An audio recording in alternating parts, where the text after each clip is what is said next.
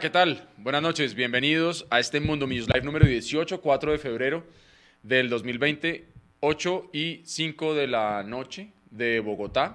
Les damos la más cordial bienvenida a este ya su espacio tradicional de todos los martes a las 8 de la noche a través de nuestras redes sociales de Mundo Millos, en el canal de YouTube, en Twitter y eh, la gente que se conecta a través de Facebook pues puede ir directamente al canal de YouTube, la gente que está en Twitter se puede quedar ahí. Em, para que los podamos leer en Twitter, la etiqueta Mundo Millos Live. Si quieren que los leamos en YouTube, ahí en el chat de YouTube los vamos a estar leyendo. De antemano, excusas si no podemos leerlos a todos, pero haremos un esfuerzo gigante. Hoy estamos acá sentaditos nuevamente desde Bogotá, invitándolos a que se unan, vayan y cuéntenle, no sé de qué se están riendo, pero ya voy a, saber, a que se inviten, a que inviten a sus amigos, a sus familiares, a todos los hinchas de Millonarios a que se conecten y charlemos un buen rato, porque tenemos un programa muy, muy nutrido para esta noche. Esto deberían decirle fútbol picante. y, por favor, vea el chat. Buenas noches. Saludos desde Popayán. Queremos saber hasta cuándo. Ya, tranquilo, nomás. Deje así, deje así. deje así, deje así. Ah, ya entendí. ok, bueno, vamos. Eh, a mi derecha, Leandro Melo. A mi izquierda, Luis Gabriel Jiménez. Hola a todos, ¿cómo están? En la técnica está Nicolás Molano, Nicolás Molano, Nicolás Molano. Allá atrás, en la cámara, está Magdalena La Coneja Mora. Ella hace cámaras de todo, cámaras de fotos, cámaras de video, cámaras de bronceo, todas las cámaras. Eh, Eduardo Zabalaga Escobar los saluda. Bienvenidos a este Mundo Millos Live. Leandro, ¿qué, ¿Qué, tal? ¿Cómo les ha ido? Muy bien. Em, muy contento de estar acá otra vez con ustedes después de 15 días. Em, hoy me voy a poner un poco mamerto. Eh, vamos a hablar de reglas de arbitraje. Porque el reglamento, mis queridos muchachos hinchas de millonarios que nos siguen en YouTube, que nos siguen en Twitter, que nos van a seguir después en, en los podcasts, en Spotify, en Apple, Señores, el reglamento de fútbol es uno solo y es para todos los equipos. Ni Millonarios, ni Santa Fe, ni los otros equipos tienen reglamentos diferentes. Entonces hoy vamos a, discutir varias, eh, por lo menos de mi parte, solamente dos jugadas, eh, que es lo que deriva en el gol de equidad, que son dos jugadas en una, si se puede decir, y las manos, si lo podemos hablar, pero pues bueno, eso lo, lo veremos más adelante, más datos de Sudamericana previa, eh, vamos a tener los rezagos de equidad, que fueron con todas las estadísticas que hace muy juiciosamente Juan C. Gómez, a quien le enviamos un abrazo. Sigan ahí conectados. Eh, solamente dos comentarios o tres para, para empezar. El primero, quisiera dedicarle personalmente este programa a la familia del joven eh, John Sandoval. Él era un hincha de Millonarios, murió asesinado la semana pasada en la localidad de Santa Fe. lastimosamente la policía dijo que era una riña eh, entre habitantes de calle y yo no era una persona habitante de calle, era una persona de clase media completamente normal. No sabemos a qué se debió la riña y otras dos personas que sí al parecer fueron habitantes de calle le rociaron gasolina, lo quemaron, 80% de su cuerpo eh, había quedado completamente quemado y al, y al siguiente día de ese suceso falleció. Para todas las los familiares eh, de este muchacho, nuestro mayor sentido pésame lo llevamos en nuestro corazón. Eso es un acto de animales, debo decirlo, y espero que ese tipo de salvajadas no se vuelvan a repetir. Punto número dos, hoy pasé por la Federación Colombiana de Fútbol. Y qué cosas de la vida, el edificio de seis pisos tiene una polisombra, desde el sexto piso hasta el primer piso. Tercer comentario. El tercer comentario tiene que ver eh, con que si nos íbamos a echar un rapidito hoy. ¿Qué quiere decir un rapidito, un quickie? Pues como estaban eh, como un poco furiosos por la duración del programa, entonces los invitamos hoy. Con todo eso que tenemos para contarles, nos vamos a echar hoy un rapidito a ver cómo nos va. ¿Listo? Mechu, ¿qué más? Buenas noches. Buenas noches a todos, a todos, a todos. Me han hecho reír mucho con los comentarios. Yo tengo, esperaba con ansias este live, sobre todo por el tema arbitral, que va a ser parte importante del guion que preparó Edu y que lo vamos a tocar mucho. ¿Por qué? Porque yo la verdad tengo una percepción de lo que pasó que de pronto a la gente no le gusta o no está de acuerdo. Una cosa es el juego limpio, otra cosa es el balón a tierra. Ya ustedes van a, ¿cómo se dice?, escudriñar el reglamento y me van a hacer caer en cuenta de si estoy errado o estoy correcto. ¿Por qué? Porque la polémica, hay dos polémicas. La primera, los penaltis que no nos pitaron. Y la segunda, eh, el tema ese del primer gol de Equidad. Desleal o no, ya lo vamos a analizar en instantes. A todos, muchas gracias por estar conectados y bienvenidos. Bueno, entonces entremos en materia. Eh, lo primero que vamos a hacer es analizar un poco lo que nos pasó el domingo con Equidad y por qué digo lo que nos pasó, porque es que nadie estaba esperando que el equipo fuera a regalar dos puntos nuevamente aquí en casa. Y lamentablemente con ese 2-2 la cosa queda complicada. Los numeritos, rápidamente, los encuentran ya en www.mundomillos.com desde hace más o menos unas 48 horas a cargo de, de Juan C. Gómez. Nos dejaron lo siguiente. Una posición de millonarios del 60%. 60.3 para ser más exactos, contra una de equidad del 39.7. Al final, y lo decíamos en la cápsula, creo, y creo que lo vamos a poder discutir acá, no sirve de nada que usted tenga niveles de posesión de más del 60% si al final usted no gana el partido, si usted no mete goles, si usted no concreta las que tiene. Millonarios sí, tuvo opciones de gol, como las tuvo en Cúcuta, y no las concretó, y al final eso simplemente queda para esto, para la estadística. ¿sí? Eh, si es bueno o es malo, es bueno si usted puede hacer de eso algo efectivo arriba. Puede ser que usted tenga una, una posesión mucho menor y termine metiendo las que, las que tenga, como fue el, el caso de Equidad. Eh, tuvimos 12 tiros al arco totales por parte de Millonarios, 16 por parte de Equidad. 5 tiros al arco de cada uno de los dos. Eh, este es importante, la precisión en los pases. 78% de precisión para Millonarios, 70% de precisión para Equidad. Eso quiere decir, Cholo, que mientras Equidad tuvo el 39.7%, tiró un 70% de precisión de pases. Es decir, tuvo menos el balón, Sí, pero, pero fue, mucho más certero. con. Exactamente. Y eso se vio. Se vio nuevamente la mala entrega en Millonarios. Se vio que por momentos están desconectados. Cuando medianamente se conectaron, caso por ejemplo el segundo gol que lo, lo, lo- No, lo miramos es una con pintura. esa, esa- ese pase que le hace McAllister a Bertel. Bertel hace el pase hacia atrás, el pase de la muerte, y llega atravesado el tico y, y lo clava. Pero eso no se vio en todo el partido. ¿No? Y esas son las cosas que preocupan. Porque está bien tener un par de pinceladitas en el partido, pero es que eso no puede ser simplemente un- una casualidad. Tiene que ser la constante. Y eso no se dio. Millonarios ganó el 53% de los duelos, Equidad ganó el 46%. En los duelos aéreos los ganó Millonarios 43%, Equidad tuvo el 56%, fueron más efectivos en la parte de arriba, fueron, rompieron más duro en la parte de arriba. Eh, faltas, aquí se ve una gran diferencia, Millonarios hizo solamente 9, eh, Equidad hizo 18 faltas, El doble. cortó muchísimo el juego, Equidad, sabíamos que a eso nos íbamos a, a- a enfrentar, al final cinco amarillas para Equidad, dos amarillas para Millonarios, así más o menos rapidito, cuatro offside para Millonarios, cero para Equidad, más o menos esos fueron los números que dejó eh, el partido.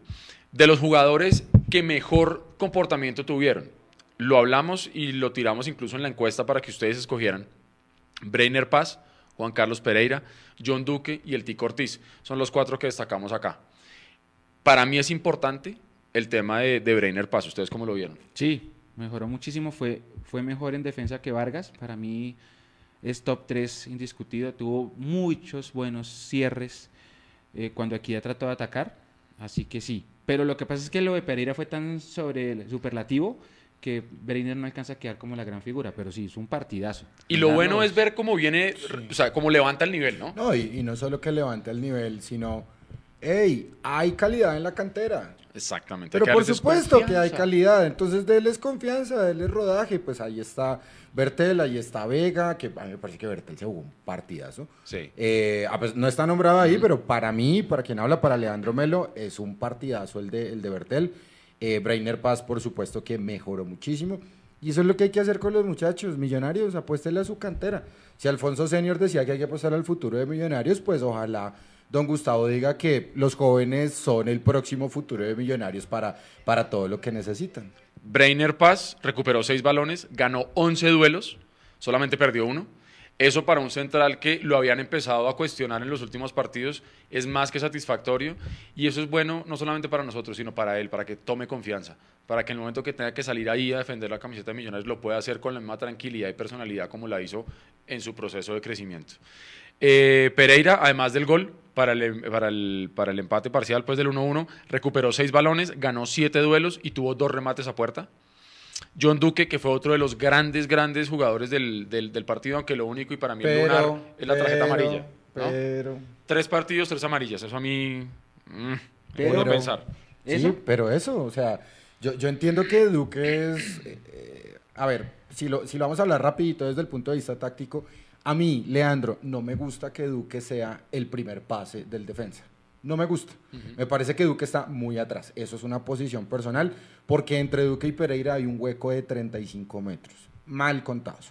Dos, yo entiendo que sea el capitán y entiendo que quiera ganarse el ímpetu, pero viejo, no puedes estar sacándote de forma consecutiva amarillas porque se acumulan cinco, si no estoy mal, Sí. ¿cierto? Entonces, ¿en qué partido lo vamos a perder? Lo vamos a perder para la sexta fecha y, John Duque es amarilla fija, como lo era en el pasado Román, como lo era en el pasado Bedoya, como lo Sí. era en el pasado Elkin Blanco. Capitán, te queremos, pero, pero bájale un poco, sé un poco más, más leal y también sé muy inteligente con los árbitros que lo vamos a hablar ahorita porque hay maneras de hablarle a los árbitros. Eh, Exacto. yo creo que la, la única crítica que le hago a Duque, bueno, ustedes ya dijeron lo de las amarillas, pero el, el tema arbitral es importante. Alguien tiene que hablar con el árbitro porque si Equidad quemó tiempo, se demoró en los saques Mm. y se tiró al piso lo que quiso, alguien tenía que ir a- allá a buscar al árbitro para presionarlo y ese alguien era el capitán. Sí, no, eso ¿Por está qué? bien, pero, pero, pero Mechu, hay, hay formas de hablar de los Exacto, pero, pero Leo, si, si el arquero te quema tiempo desde el minuto uno, Ajá. porque en la transmisión hicimos el ejercicio, yo contaba en el relato Veintitantos cuánto se segundos. demoraba y, No pas- va y- sacando. y- y no se demoraba 25 o 30 segundos en sacar. Le sacan la amarilla en minuto 90, y- 90 más Sí, 4. no, y eso es una constante Eso- en el fútbol colombiano, además. Es, exacto, pero alguien tiene que ir a decirle, profe, mire cómo se está tirando al piso, profe, demoran el juego, Con lo- profe, se va corriendo hasta el Con Palacio del Colesterol a traer el con balón. lo cual yo estoy de acuerdo, pero a los árbitros hay que saberles hablar. ¿Y por qué hay que saberles hablar? Porque los árbitros son unas divas completamente delicadas a las que no se les puede decir nada. Entonces hay que cogerlo y ven, juez, colaborame, ayúdame, como usted se lo quiera poner en, el, en el idioma o acento que usted le quiera poner, pero siempre hay que tratarlo con respeto. Porque muchas veces los jugadores no van a hablarle al jugador, van a gritar al árbitro. Entonces cuando van a gritar al árbitro, pues se va a sentir agredido y eso no le va a gustar. Y otra pregunta que tengo yo, porque ya analizábamos los números que son muy dicientes y ya ustedes fueron muy claros diciendo, sí, no, te- no sirve nada tener 70% de posesión si no ganas. Y así pasó en Cúcuta, porque la historia es muy parecida. En Cúcuta parecía, yo creo que ninguno se imaginó que el Cúcuta nos iba a empatar, porque no había por dónde. No había cómo, Cuando sí. le estábamos ganando aquí a 2-1, yo le dije a Edu también en la transmisión, no veo cómo nos van a empatar porque no habían por dónde. Pero hay ingenu- ingenuidades, individualidades, errores individuales que cuestan los, los, los puntos Sí. y, que costaron cuatro. Bueno, si vamos a lo de Pasto, costaron ya siete. Correcto. Ahora, a Alberto Camero le preguntan y él dice algo que puede ser cierto. Él dice, lo más difícil en el fútbol es crear opciones de gol. Y este equipo está creando opciones de gol. Pero no ganamos. ¿Qué Pero es, que, análisis pero, les es que deja cre- eso? pero es que crear opciones de gol no significa que vayamos a ganar automáticamente el partido. O sea, hay que definirlas, hay que meterlas. Sí. Y hasta el momento, pues, eh, eh, salvo el tico que la ha metido, eh, Iron está jugando tal vez en una posición que no sé si él quiere, no sé si Se él- le ve incómodo. Se le ve muy incómodo a Sí. Iron. Eh, Hansel entiende que jugar por la izquierda es eh, caminar sin trotar por una pista atlética Mm. sin nadie, pero pues él desdobla de una buena forma, pero no más. El chico Rengifo, ojo, ténganlo ahí en remojito ese Sí. muchacho, eh, va a ser una buena, pero, pero en este momento la delantera de Millonarios que tenemos es un poco proclive no solamente a perder muchos goles, porque sí se crean opciones, pero pierde muchos goles. Y ojalá Diego Godoy, que seguramente lo haremos más adelante, ojalá Diego se ponga a 10 puntos. Sí. Porque ese muchacho tiene un muy buen guante en la pierna izquierda y las tres que puso casi que fueron opción de Sí, gol. sí, sí, sí. Así es. ¿Qué datos nos deja el partido? Millonarios completa solamente dos puntos de los últimos nueve. Eso ya lo sabemos. Duele decirlo, pero es la realidad. No hay nada que hacer. Son números fríos, horribles, pero es lo que es. Pero exactos. Hay otro que empezamos a verlo en redes estos días, donde obviamente empiezan a hacer la cuenta de cuándo fue la última vez que Millonarios ganó un partido por liga. Nos tenemos que remontar al 26 de septiembre cuando le ganamos 2-1 a Alianza Petrolera. Entonces uno dice, sí, como equipo, por liga, no ganamos desde ese momento. Desafortunadamente, Gamero llegó, se sentó en la silla de director técnico y le toca aguantarse y cargar ese lastre. En unos programas anteriores yo inclusive puse una imagen ahí de lo que decía Angela Merkel eh, y ella decía algo así como los presidentes eh, no heredamos problemas. Es decir, uno no puede llegar al presidente y decir, ay, no, es que ese problema, problema me lo dejó el presidente pasado. Usted ya sabe los problemas que tenía el país y por eso usted se quiso postular y usted ganó. Entonces usted ya toma el gobierno como estaba, toma el país como estaba. como estaba, sí. Gamero tomó Millonarios como estaba, con las estadísticas en contra, a favor, lo que sea. Esta es la más reciente pero también lo toma siendo eh, el segundo más veces campeón, también lo toma haciendo muchas cosas, ¿no? Entonces, pues hay que tener cuidado con eso, pero simplemente son datos y, como dicen por ahí, hay que darlos, ¿no? O sea, no hay nada que hacer. Son cuatro meses sin ganar por, por liga, esos datos son escandalosos, eso es como la sangre, ¿no? a uno se le sale la sangre un poquito y la sangre es escandalosa. Claro. Es escandaloso no ganar hace cuatro meses, pero también miramos esos cuatro meses, pues estuvimos por fuera mes y medio. Sí, pero jugamos con Pasto y con Equidad. Exactamente. Entonces yo creo que realmente a Gamero hay que medirlo es Patriotas el año Liga 1. Eso es lo que toca hacer con Gamero. A Gamero toca medirlo es desde la Liga 1 y ya está. ¿sí? Inclusive puede ser desde pretemporada. La, pretemporada no cuenta, lamentablemente, porque para la forma como se vio el equipo en la pretemporada, pues daba para pensar que iban a pasar otras cosas. Eh, más o menos eso es lo que tenemos para hablar de equidad. ¿Qué se nos puede quedar por fuera? ¿Qué quieren más como comentar del tema de equidad? Eh, Antes de pasar al, análisis arbitral, que ahí vamos a tener un pues, buen pues, rato. Quiere, si quiere, como tal, lo, colindamos con el análisis arbitral. Millonarios lleva 10, partidos sin ganar. Eh, y Santa Fe alcanzó a dejar de ganar 15 partidos. No, calle la jeta. Bueno, ya, no, pero. Calle la jeta. no, pero claro, es cierto, hay que darlos. Pasemos al tema de análisis arbitral. Con respecto, disculpe, Mancholo, que usted decía, que, que me gustaría hablar de equidad. Me parece que Diego Novoa eh, nos repasó Pasto acá en Bogotá. Sí. Parte también Equidad en algunos momentos, sobre todo con, con la viveza, si se puede decir.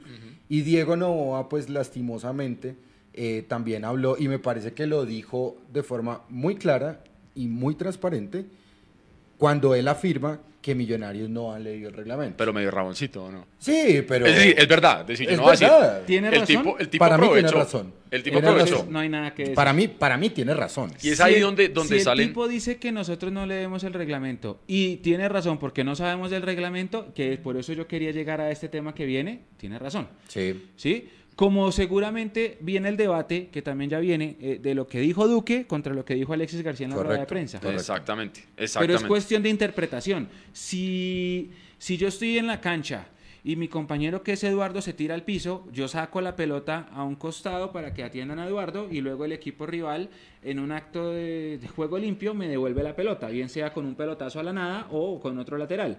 Eso es una jugada de fair play y está, pero lo que pasó en el partido no fue una jugada de fair play. La pelota pega en el árbitro, es totalmente diferente. Exacto, es que, es que, es que si ustedes ven la repetición, y ahora sí vamos a pasar, mi querido Nicolás, ya, ya, ya tenemos como tal la, la imagen bien.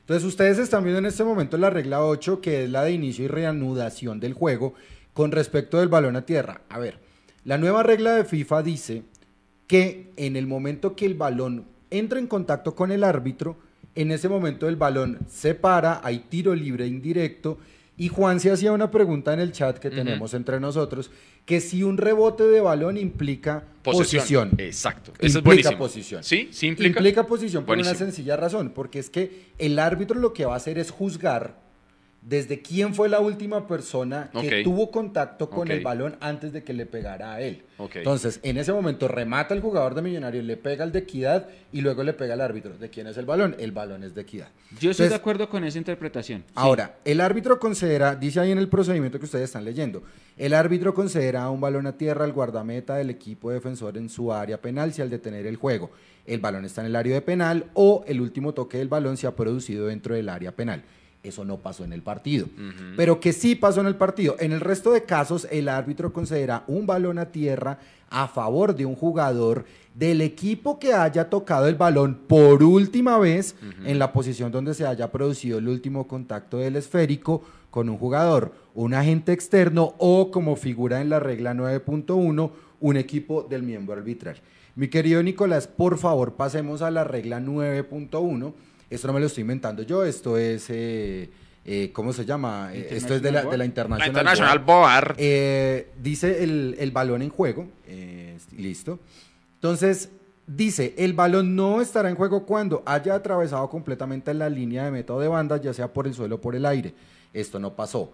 El juego haya sido detenido por el árbitro. Esa es una, esa es una excepción importantísima. Ajá. El balón toque a un miembro del equipo arbitral, permanezca en el terreno de juego y además un equipo de inicio en ataque prometedor o el balón entra directamente a la portería o el equipo en posesión del balón cambie. En todos los casos anteriores, es decir, lo que pasó en el Campín son todos los casos anteriores, el juego se reanudará con balón a tierra. Cuando John Duque dice que él estaba esperando un fair play, amigo, ¿qué fair play estás esperando? Es que no hay fair play en esa jugada. ¿Y por qué no hay fair play? Porque hay una, una intención anterior y es que le pe- una acción anterior, perdón, y es que el balón le pegó al árbitro. No se puede discutir si es fair play o no, si le, si le rebotó al árbitro de quién es el balón, del último jugador que haya tenido contacto con el balón. Ahora, si nos vamos a ir hacia adelante, eh, pa- para mí esto ya está subsanado y por lo menos el tiro libre indirecto está bien sancionado. ¿Listo? Pasemos entonces a la, a la jugada, por favor, mi, mi querido Nicolás, gran productor. A la, a la, a la de Iron, a donde La del penal a- que no es a- penal. donde el penal que no es penal. Porque esta jugada también tiene varias cositas que tienen que revisarse de acuerdo a la luz. Pero Mire, espéreme un segundo. Señor. ¿Vamos a poner la jugada de Iron? No, no La la, foto, la jugada, sino, sino solamente la foto. Espéreme, antes de eso. Sí, Se hace el balón a tierra, sí, va el pelotazo. sí, Va corriendo Peralta, va Sí. corriendo Vargas. Sí. Hay carga sobre Vargas y define Peralta y es gol de equidad. correcto. ¿Ustedes creen que eso es, ¿Es penal? falta? No, eso Desde, no es su, falta. desde su punto de vista, ¿es falta? No, señor, y ya le voy a leer por qué. La de, la de Vargas que genera el gol de equidad. Sí, sí, Que sí, Se va no, todo por el eso. mundo a reclamar la línea. Sí, exacto. ¿Es falta? Para mí no es falta. Para mí lo carga por detrás. No. ¿Y saben, y saben, y saben por qué no es falta? Por una, por una sencilla razón. A ver, aquí estábamos viendo lo del tiro libre directo. Eh, bueno, entonces vamos a, a pasar, querido Nicolás, a la regla 12, que es la del tiro libre directo. Se considera un libre directo si a juicio del árbitro un jugador comete una de las siguientes faltas contra un adversario de manera imprudente, temeraria o con uso excesivo de la fuerza.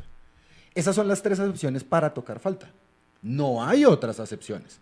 No es que si los dos van en carrera, si lo cargó, si lo tocó. No, si hay una imprudencia, temeridad o uso excesivo. Si yo me quedo con una definición de esa jugada, me quedo con la de la imprudencia. Ahora, ¿qué quiere decir la imprudencia? Eh, perdón, fuerza excesiva, cargar, saltar encima, dar una patada o intentarlo, empujar, golpear o intentarlo, cabezazos incluidos, hacer una entrada o disputarle el balón y poner la zancadilla o intentarlo. Por favor, pasemos a la siguiente, la de tiro libre directo. En caso de que la falta cometida implique contacto físico, se penalizará con un libre directo. Ahora, ¿qué es imprudente? Ya lo hablamos. Aquella acción en la cual un jugador muestra falta de atención o de consideración o actúa sin precaución al disputar un balón a un adversario y no será necesaria una sanción disciplinaria. Es lo único que yo veo como tal en esa jugada. Lo único que yo veo es imprudencia de parte del jugador de equidad para ir contra Vargas, pero el momento es que Vargas no hace en ningún momento ni siquiera un movimiento antinatural. Los dos van a la propia disputa del balón, los dos están corriendo, ni siquiera carga el otro. Si Juan Pablo Vargas se tira o se resbala, créame que eso es una cuestión completamente fortuita de juego. Y a mí me parece que ahí no hay falta. Ahora, revisamos la jugada de Iron del Sí. penal. Y mientras Nico la pone ahí, yo quiero que la gente vaya de una vez contándonos ahí. Les vamos a, a tirar unas preguntitas Ya- para que participen y... y- Ya hay gente diciendo que, que la jugada sí es desleal porque el árbitro le dice a Hansel que se corra para que, para que el equipo rival saque. Pero pues yo me imagino que le dice que se corra porque hay que dar distancia Claro, por el balón a tierra. claro. O sea, a mí todavía no me parece desleal ahí. Lo único que yo podría criticar, porque todavía no estoy seguro, es si fue falta contra Vargas. Es la única forma No, de yo para- ver para mí no que es el gol falta es ilegal. Vargas. No, para Pero mí no es desde, falta el- contra desde la perspectiva de la pelota le pegó al árbitro y fue balón a tierra, que no era juego limpio, creo que Millonarios entero peca de ingenuidad. Sí. Y también peca de ingenuidad en las declaraciones post partido porque efectivamente no es, no es juego limpio. no es hay una que, jugada pero hay fair que play. leer el reglamento antes de decir eso. Es una confusión. No, sí. pero, pero, pero- Mechu, hay que leer el reglamento. Exactamente. Si, el si, si no es una jugada de fair play, pues Equidad obró bien. O sea, Ganó de viveza, digámoslo así. Ganó de O sea, yo no sé, yo no sé Utilizó si... el reglamento que ya conoce. Pero es que eso le iba a decir yo. Yo no sé si Novoa realmente y toda equidad se conocen de pe a pa el reglamento. No sé. Simplemente puede ser que está pescando en río revuelto y puede salir a decir, Mire, es que no leyeron el reglamento, porque a Novoa le pueden haber dicho en el, en el camerino, vea, es que eso sí se puede por reglamento. No estoy diciendo que Novoa haya dicho mentiras si o se no, lo dijeron, pero sale a cobrar, sale a cobrar y está bien. Preguntas para ustedes que están ahí, que lo estamos leyendo, Álvaro Prieto, Castelar, Omar Rojas, Sí, Esteban Gutiérrez, Sebas Torres, Ángelo Piñero, Ju- Julián Palacios, buenas noches. No podemos leerlos a todos rápido, pero los estamos viendo acá de, de- de ojito. Eh, Ustedes consideran, les voy a hacer dos preguntas ahí para que en el chat nos digan. Ya están ustedes respondiendo la primera que íbamos a hacer. Si ustedes consideran que el primer gol de Equidad es legítimo o fue desleal, sobre todo tengan en cuenta la explicación conceptual del reglamento que se acaba de dar. Primero. Y segundo, ¿ustedes consideran que acierta Millonarios en radicar una reclamación formal ante la comisión arbitral Ah. porque la, la, la- la radicó? Hay que ver qué pasa después de eso. Pero, Pero la ese es pregunta otro tema. ¿acierta o no acierta? Ese Pero- es otro tema, porque... Exacto, es, es, es, es otro tema, porque hay varias, varias acciones en donde Inestrosa sale eh, como la figura o como el centro de atención. Una es el gol de Equidad, otra es el penal que le hace Wilker a Equidad, que para mí también es penal. Y otras son las tres opciones que para mí también eran penal para Millonarios. El agarrón con Iron, que es la foto que va a poner Nico, eh, y dos manos. Entonces, si yo me baso en mm, el gol de equidad y el penal, no hay nada que reclamar. Pero si yo me baso en que nos quitaron tres penaltis que para mí eran claros, el reclamo es totalmente justificado. No perdimos por el árbitro, pero el árbitro debió habernos pitado ese Claro. Miren lo que está respondiendo la gente, la gran mayoría están, están llegando a un punto que me parece interesante. Dicen, listo, es legítimo, pero también es desleal. Ah, bueno. Entonces usted dice, ok, listo. Porque efectivamente, si uno de pronto va a mirar la regla, uno diría, perfecto, es legítimo, Sí, como usted acaba de explicar. Ya de ahí a que sea bien hecho, mal hecho, leal o desleal, vivo o no vivo, ya ese es otro tema que es lo que yo creo que en el fondo terminó molestando. A mí no me la- a la parece gente, desleal. A mí me parece ingenuidad nuestra, pero Exacto. no deslealtad de equidad. Correcto. Lo que pasa es que Estoy equidad es desleal en otras formas. Es Equidad desleal, es desleal cuando desde quema que el nació. piso, es desleal cuando quema tiempo, es desleal. ¿Usted se acuerda de una rueda de prensa de Pinto? El año pasado, antes de unos cuadrangulares, que él dice, acuérdense de un partido en Cúcuta que Alexis García manda a los jugadores Sí, de equidad a- a- a ti- a- a tirarse al piso. faltando cinco minutos sí, en el sí. ¿Se acuerda? Sí, eso es deslealtad. Deslealtad es que el arquero se demore 30 segundos en sacar. Deslealtad es que la pelota se va al saque de banda y el jugador de equidad vaya hasta el Palacio del Colesterol a traer el balón porque no se lo recibió el recoge bolas. Deslealtad es que cuando faltan eh, dos minutos para el final, dos jugadores de equidad se tiran al piso y se los comen todo. Bueno, y el otro minuto no lo comimos nosotros porque nos demoramos un minuto en tirar 45 libre. segundos para cobrar un tiro Eso es libre. Deslealtad, pero el gol no es desleal. No, para, para mí no, nada, porque no era una jugada de no. fair play. Lo que pasa es que nosotros en el medio de la bronca de no ganar, pues no sabemos perder y salimos diciendo que es desleal, que es el colmo, que pero en situaciones normales ni es leal. Vea, Esteban Gutiérrez dice, es gol legítimo porque no es jugada de fair play, clarísimo. Y me parece que Vargas se cae porque estaba colgado en la jugada. Carolina Azul nos dice, aunque la DIMAYOR a nosotros nos mide de manera diferente, es importante que por fin las directivas se manifiesten. Ya lo habían hecho antes. ¿no? Sí, es, es- es que yo iba para allá, precisamente vengo del futuro y el futuro es el 21 de mayo de 2019. Exacto. Dice, esto es de la Federación Colombiana de Fútbol, dice señores azul y blanco, atención señor Enrique Camacho Matamoros, presidente ciudad, reclamación, arbitraje, partido América Millonarios, primera fecha de cuadrangular en Liga Águila 1 2019. Apreciados señores, bla, bla, bla, bla, bla, bla, bla, bla, bla, bla, bla, bla. La comisión arbitral tomó las medidas de rigor a que hubo lugar e implementó un plan de trabajo con el árbitro en busca de mejorar y poder garantizar la correcta aplicación de las reglas de juego. Y qué casualidades de la vida, perdón que le dé un puñetazo a la mesa. Al señor Bismar Santiago no lo pusieron acá en Bogotá. Sí, de acuerdo. Y ese día también Millonarios perdió 2-1 acá en Bogotá. Y no, y no hablo del resultado, sino de lo que pasó. Sí. Entonces, estos comunicados de Emerson González, señor Eso. viejo, o sea, Eso no es- jodamos. Eso es pan y circo. Sí, eso es pan y circo. Eso es pan y circo y así va a ser. Mi- Millonarios puede hacer todas las reclamaciones que quiera, puede decir misa, pueden ir el mismo Gustavo Ser para rendir indagatoria en la comisión eh, arbitral y disciplinaria y no va a pasar nada, hermano.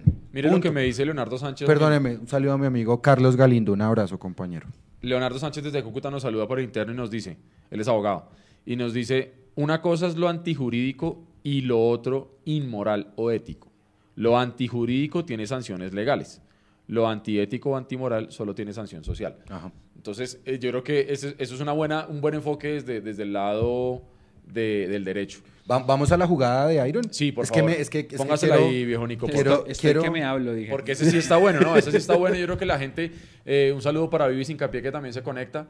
Eh, dice que de todas maneras está bien que Millonario se manifieste. Eh, pero bueno, sabemos que no, no va a pasar mucho ahí. Andrés Mauricio nos saluda también. Eh, hijo de pucha, hay uno que qué pena. Sí, hay alguien que, Saelon hay alguien que, dice que, que- que por las palabras de Pacheco, a, a- a Pacheco le sacaron amarilla, ¿cierto? Sí, sí, sí. Ah, yo sí, a Walmer decir- Pacheco, sí. Yo pensé que iba a decir Pacheco y yo decía, ¿ya para qué, hijo de putas? No, no, no. Lo de, lo de ya Claro, para qué a hacer la reclamación. Como Pacheco, como Pacheco le dice a Duque, según las declaraciones, que le va a tirar la pelota a Wilker y entonces Duque peca de ¡Qué ingenuo, ingenuo! que es desleal. Pero a mí no me parece, es interpretación del reglamento y ahí nuevamente, si ellos son vivos, no es, significa que sea una jugada desleal. Ellos hace, el, el- el tipo patea y si Peralta corre más rápido que, que Vargas, pues ahí están las consecuencias. Sí, no lo, que que sí, lo que sí sirve es de aprendizaje porque, eh, ¿quién era? Bilardo, ¿no? Que por ahí vi un comentario que dice que uno tiene que estar atento siempre en, todo el- en todos los, los- los factores, incluyendo las, ese tipo de jugadas en donde se para el partido por un balón a tierra. Miren lo que dice Andrés Felipe González, a quien le mandamos un gran saludo. La carta solo sirve para hacer el equipo de memes, como dice el Cali. está bueno, está bueno. Bueno, ahí tenemos Bueno, la imagen. De- Listo. de no, la- yo, de la yo, yo, yo lo que quiero señalar, por favor, ustedes. Un árbitro, y esto sí necesito ser muy claro y que por favor lo entiendan. Si no lo quieren comprender, está perfecto. Pero que por favor me escuchen y lo entiendan. Maldita sea. Primero, el campo de juego es rectangular y normalmente los árbitros corren desde la esquina eh, noroccidental hacia la esquina suroriental. Es En- decir, en diagonal. los árbitros corren en diagonal. Ahora, la jugada de Iron, ¿por dónde pasa? Por la parte central casi occidental de, de la parte sur, perdón, sí, de acuerdo. del, del estadio Nemesio Camacho, el Campín. Si ustedes se dan cuenta, entre la línea de meta, eh, viendo la imagen, entre la línea de meta y el árbitro, por lo menos hay unos 20 metros de distancia. Sí. ¿Eso qué quiere decir? Uno, que el árbitro está mal posicionado porque no está corriendo en diagonal. Está colgado. Eso es una cuestión técnica. Ok. Eso, o sea, los Pero árbitros su sector. no hacen táctica. su- El sector donde es la jugada no hace parte de la diagonal del árbitro. Exactamente. Y a- aparte de eso hay un doble error, Mechu, y usted lo acaba de señalar. Es que el árbitro no puede, no tiene visual del balón, primero porque viene colgado y segundo porque está de frente de la jugada, es decir, los jugadores están de espaldas a él. Exactamente. Cuando eso pasa, él entiende, yo no me metí en la mente de Johnny Nestroza, yo no lo estoy exculpando, creo que lo hizo muy mal, creo que dejó de pitar dos penales, pero es muy fácil para un árbitro interpretar que Iron se tira. Claro. ¿Por qué? Porque él no tiene la visual completa del juego. Si yo voy a calificar, que no lo voy a hacer ni con números ni nada más, si yo voy a calificar lo que hizo Johnny Nestroza en el Campín, me acordó de Oscar Julián Ruiz. Ese señor pitaba a larga distancia. Se podía sentar desde la, desde la Torre Bavaria, ver el Campín y pitar desde allá arriba. Porque a veces corría, a veces no corría, Claro. en fin.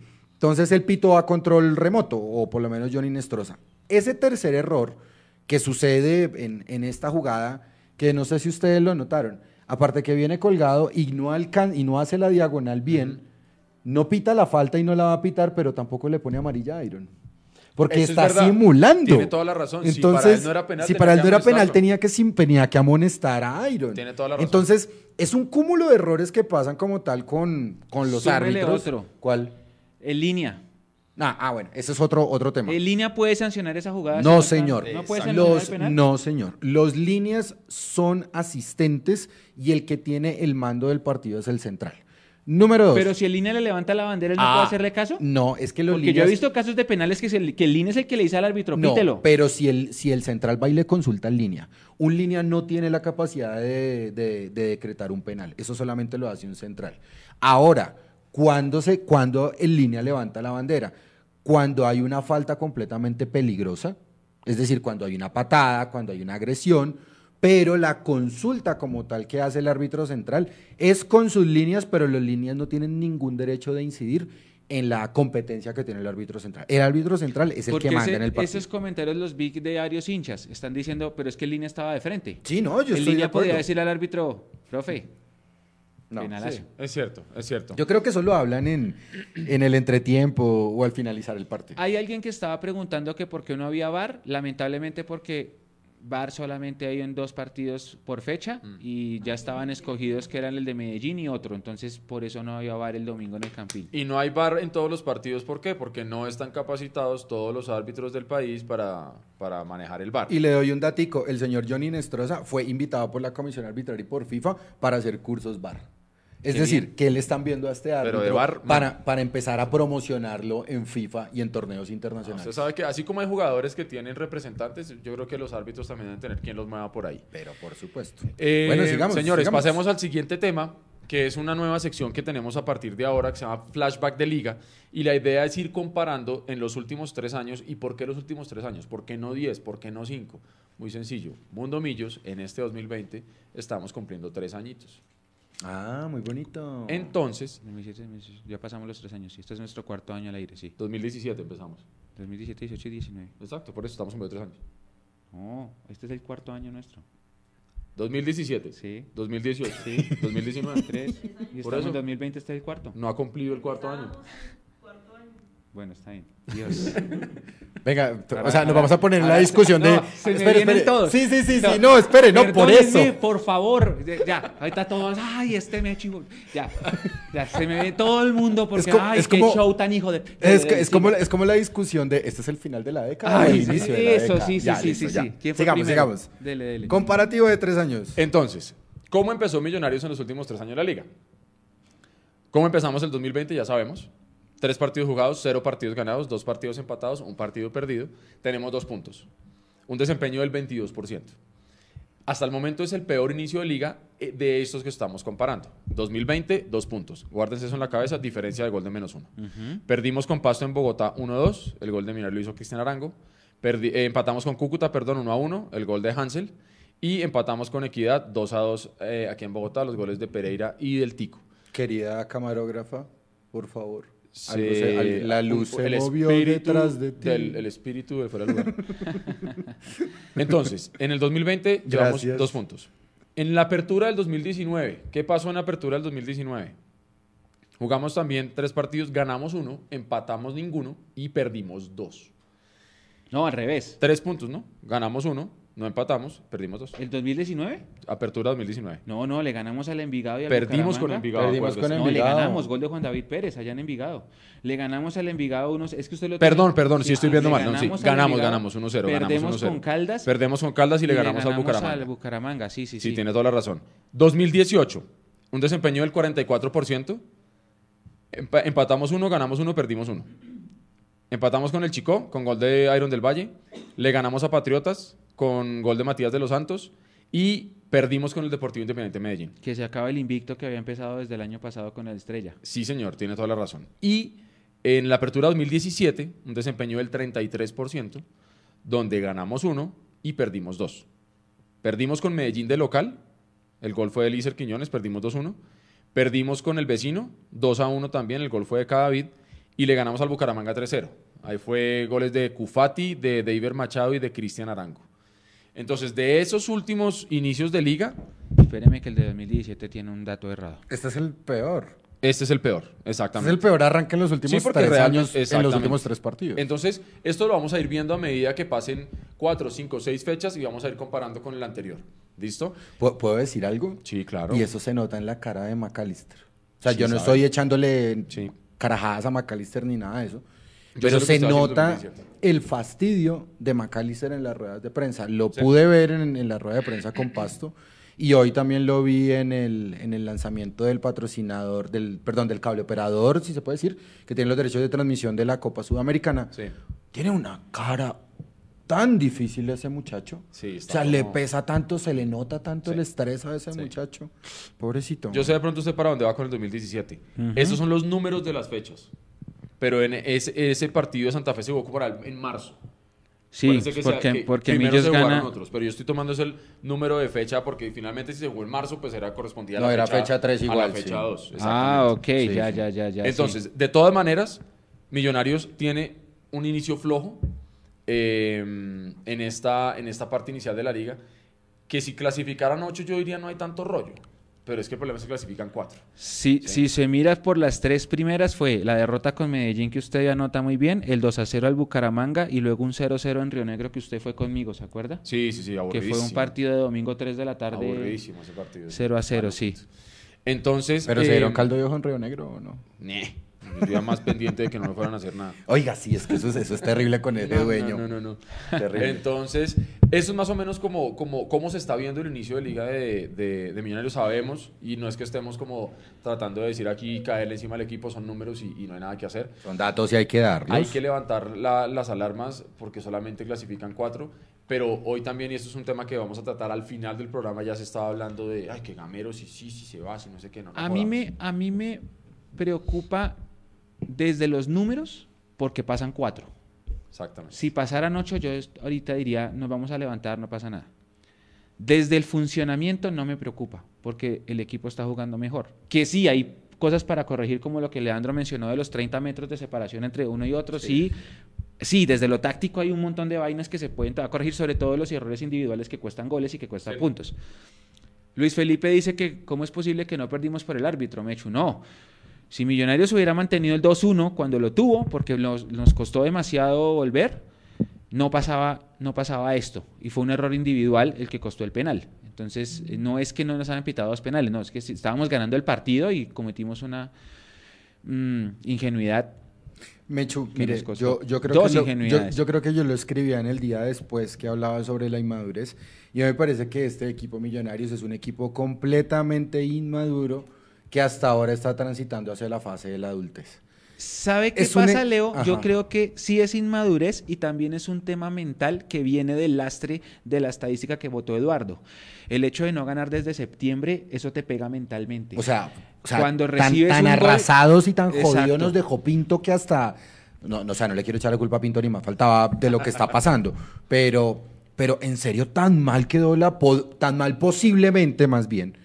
O sea, tan mal posiblemente quedó la cabeza de esos muchachos después de, de- de la era Jorge Luis Pinto. Sí, Terrible, viejo. tenemos que trabajar, yo lo dije acá, es eso, es un tema, lo que dice Carolina, es un tema de confianza y, y el tema de confianza se, se da ganando. Ya cuando uno gana el primer partido, que Dios mediante sea el jueves, ya todo va a empezar a cambiar, pero sí es un tema de, de, de- de eso, de, de- de falta de confianza, de inmadurez que usted puso en su nota en el día después, buenísima por tanto, pero eso va por ahí, va por ahí el tema de, del- de la parte mental de este equipo. Ahora sí, si quiere Edu, continúe. Entonces, eh, ya pasando a otro tema, porque como en serio les hicimos la promesa de, de hacer un programa bien hecho y bien jalado y bien corto, pues compacto más que corto, porque rapidito. hacer cosas de cinco minutos. Estamos en un rapidito. Eh, vamos a pasar ya, porque ya pasó lo de equidad, se viene rapidito el, el reto internacional que tiene Millonarios en este año, que es la Copa Sudamericana, y el partido con Always Ready este jueves, día de no carro, día de no moto, día de, ojalá sea el día del no boliviano, y le podamos ganar a, a los bolivianos, porque no, y, y la gente que, o sea, yo tengo familia boliviana, así que no me estoy burlando de nadie. no, no, no. Eh, no, porque no falta, ¿no? Sí, exacto, para no Eh, darle papaya. Entonces, eh, vamos a empezar a hablar de Always Ready rápidamente, porque hoy haciendo, haciendo el, el guion para el programa empezamos a encontrar unas coincidencias y que en algún momento de la vida nos habíamos, no nos cruzamos, pero sí estábamos como en el mismo, en el mismo lugar, por lo menos, en el mismo... Entonces es bueno que, que empecemos a revisar Always Ready quién es, porque claro, la gente dice, no, Always Ready eso no es nadie, ese equipo es Deportivo Tapita, Sí. no le ha ganado a nadie. Sí, no sé sí, qué". sí. a mi, a mi WhatsApp, que- a mi WhatsApp llegó. Si no le ganamos al Virrey, liquiden a Millonarios. No, viejo. No, pues ya, pues, no, ven, calle la jeta. Pero es que eso es como recordar el expediente César Vallejo 2014. ¿no? Exactamente, exactamente, exactamente. Yo creo que tenemos que tratar de tomarla con suavidad porque no ahí sea. Eh, tiene 86 años, always ready. No me quiero tener acá, pero si usted haga ahí rápido. 2020 menos, menos 1933 para probar el punto de cuántos años tiene Mundo Millos. Ay, Eduardito. Mire, no quiero. Mientras hace eso ahí. Mire porque la gente dice que no. que- ¿107? ¿2020 menos? Menos ya 33. 1933. Entonces, la gente dice, no, que es que no 87. tiene historia, que no sé qué. Exactamente. Pero tiene 86 porque cumple el 13 de abril. Va a cumplir 87, sí. Exactamente. Sí, sí, sí. Entonces tiene son 86. Sí, está bien. Em, Dios, no pierde una. son números. güey. Sí, ajá. es uno de los clubes pioneros y fundadores de la Liga del Fútbol Profesional Boliviano. Es aquí donde yo digo, es importante que la gente entienda que sí, no existe en el plano internacional, no es un Bolívar de la Paz, no es un The Strongest, no es un Oriente Petrolero, No es un Blooming. no es un Blooming exactamente, no es un Wilstermann, eh, pero tiene, tiene algo de historia. Eh, es el único club boliviano, oigan a este dato, el único club boliviano que hizo una gira por Europa en 1961. Y la gira fue larguísima. ¿Ah, sí? Empezó el primero de agosto y terminó el 15 de noviembre del 61. Bueno, En esa gira por Europa jugó 27 partidos, ganó solamente 4, empató 5 y perdió, perdió 18. Eh, ¿Le dicen la banda roja o le dicen también los millonarios? Sí. Pero por River. No por nosotros, Por River, exactamente, por River, sino por por, River. por la similitud con la camiseta de River Plate. ¿Qué otra camiseta similar con la de River? La de Perú, Y la del del Rayo. Vallecano. exactamente.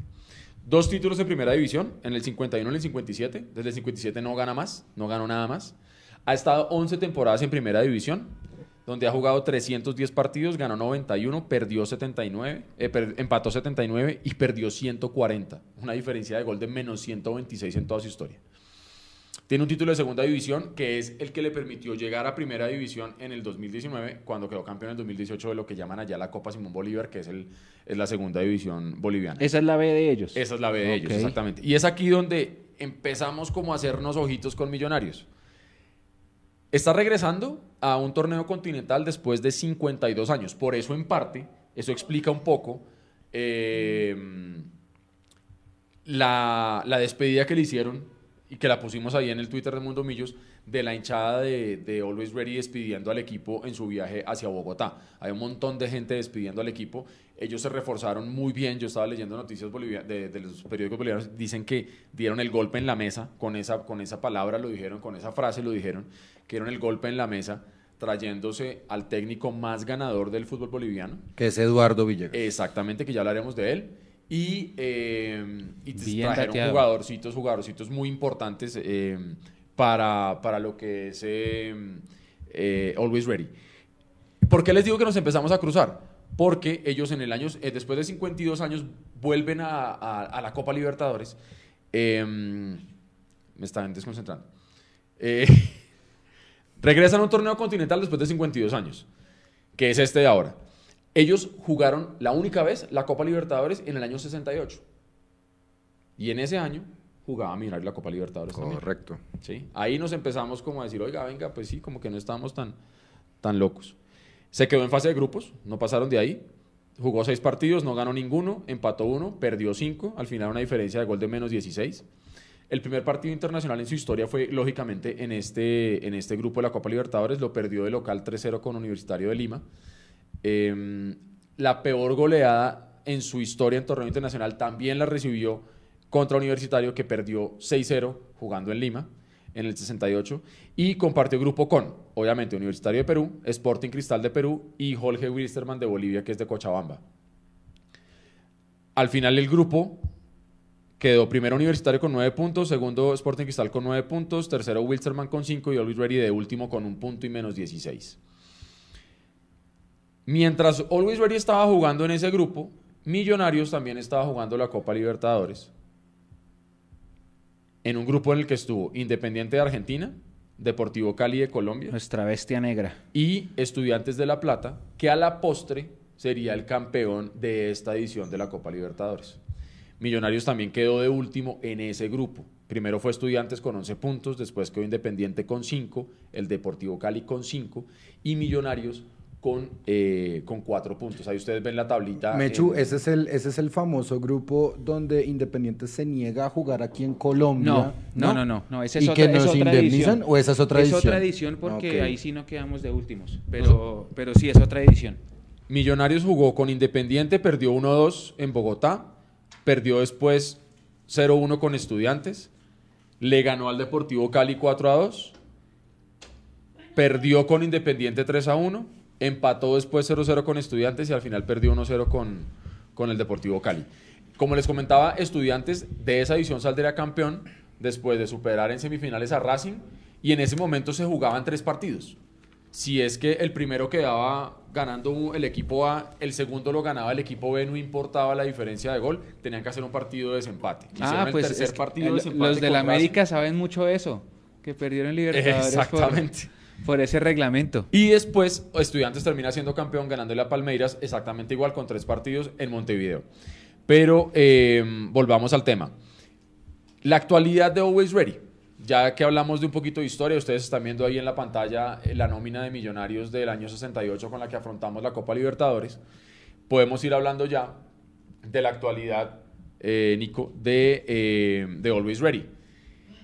En este momento es el segundo de eh, eh, la Liga Boliviana. Han jugado cuatro partidos, ganó tres y perdió solamente uno que fue el primero. Lo perdió con Guavirá, si mal no recuerdo. Sí, señor, 1-0 perdió con Guavirá. El último partido, el reciente, ahorita, el fin de semana pasado, el sábado, le metió 4-1 a The Strongest. Que The es, como usted bien mencionaba, Leandro, uno de los grandes del equipo del fútbol boliviano. Entonces, eh, Always Ready viene con aire en la camiseta. Eh, más adelantico, ahí está. Ahí ustedes están viendo ahí en, en la pantalla, están viendo la tabla de posiciones de cómo está actualmente la liga boliviana y ustedes ven ahí colgadito de segundo lugar a Always Ready. Sí, apenas van cuatro partidos, pero, pero está todo bien. Datos para tener en cuenta importantes. No viene Rafael Silva, que es un delantero brasileño que ellos tienen, por desgarro. Como mencionábamos al principio, ellos contrataron al técnico más ganador del fútbol boliviano, que se llama Eduardo Villegas, que ha sido seis veces campeón. Tres veces de ellas la ha sido con The Strongest. Y el último título que ganó, y fue cuando se lo, se lo, se lo llevó Always Ready, eh, fue en el 2018, con San José de Oruro. Entonces, eso es muy rápidamente lo que tenemos para contarles de el rival que está que ya llegó aquí, entrenó hoy en el, en campincito, hay una, una foto que hoy Leandro fue allá a cubrir el entrenamiento de Always Ready y una fotico la pusimos ahí por Twitter. Y también es importante notar ustedes eh, cuando vean el partido el jueves, eh, les va a llamar la atención de pronto que Millonarios va a estar sentado en el Banco Sur. Correcto. Eso es por disposición de Conmebol. Porque el Listo. equipo local siempre va en sur, en, en el protocolo Conmebol. Jugadores, a, jugadores también a tener en Hágale. cuenta. eso- no sé si su merced los tiene ahí, me lo estoy No, no, no, adelantando. no. Hágale, hágale. hágale Eh, no. Carlos Lampe, el portero, Perfecto. ese lo había comprado Boca, pero después lo terminó cediendo a Huachipato y ahora como tal llega a, a este equipo boliviano. Mucho cuidado también con Javier Sanguinetti, que es un medio centro ofensivo de pie derecho. Él ya pasó acá por Chico y por Jaguares, incluso pues también ya enfrentó a Millonarios. Diego Cabrera, ex Santa Fe, que también es un delantero de bastante recorrido. Eh, y el joven Ovejero, que también es un delantero centro derecho. De ese me dieron referencias Sí, buenísimas. ¿le hablaron bien de él? Buenísimas, que Bueno. tuviéramos mucho cuidado con él, que porque es un delantero bueno. Sí.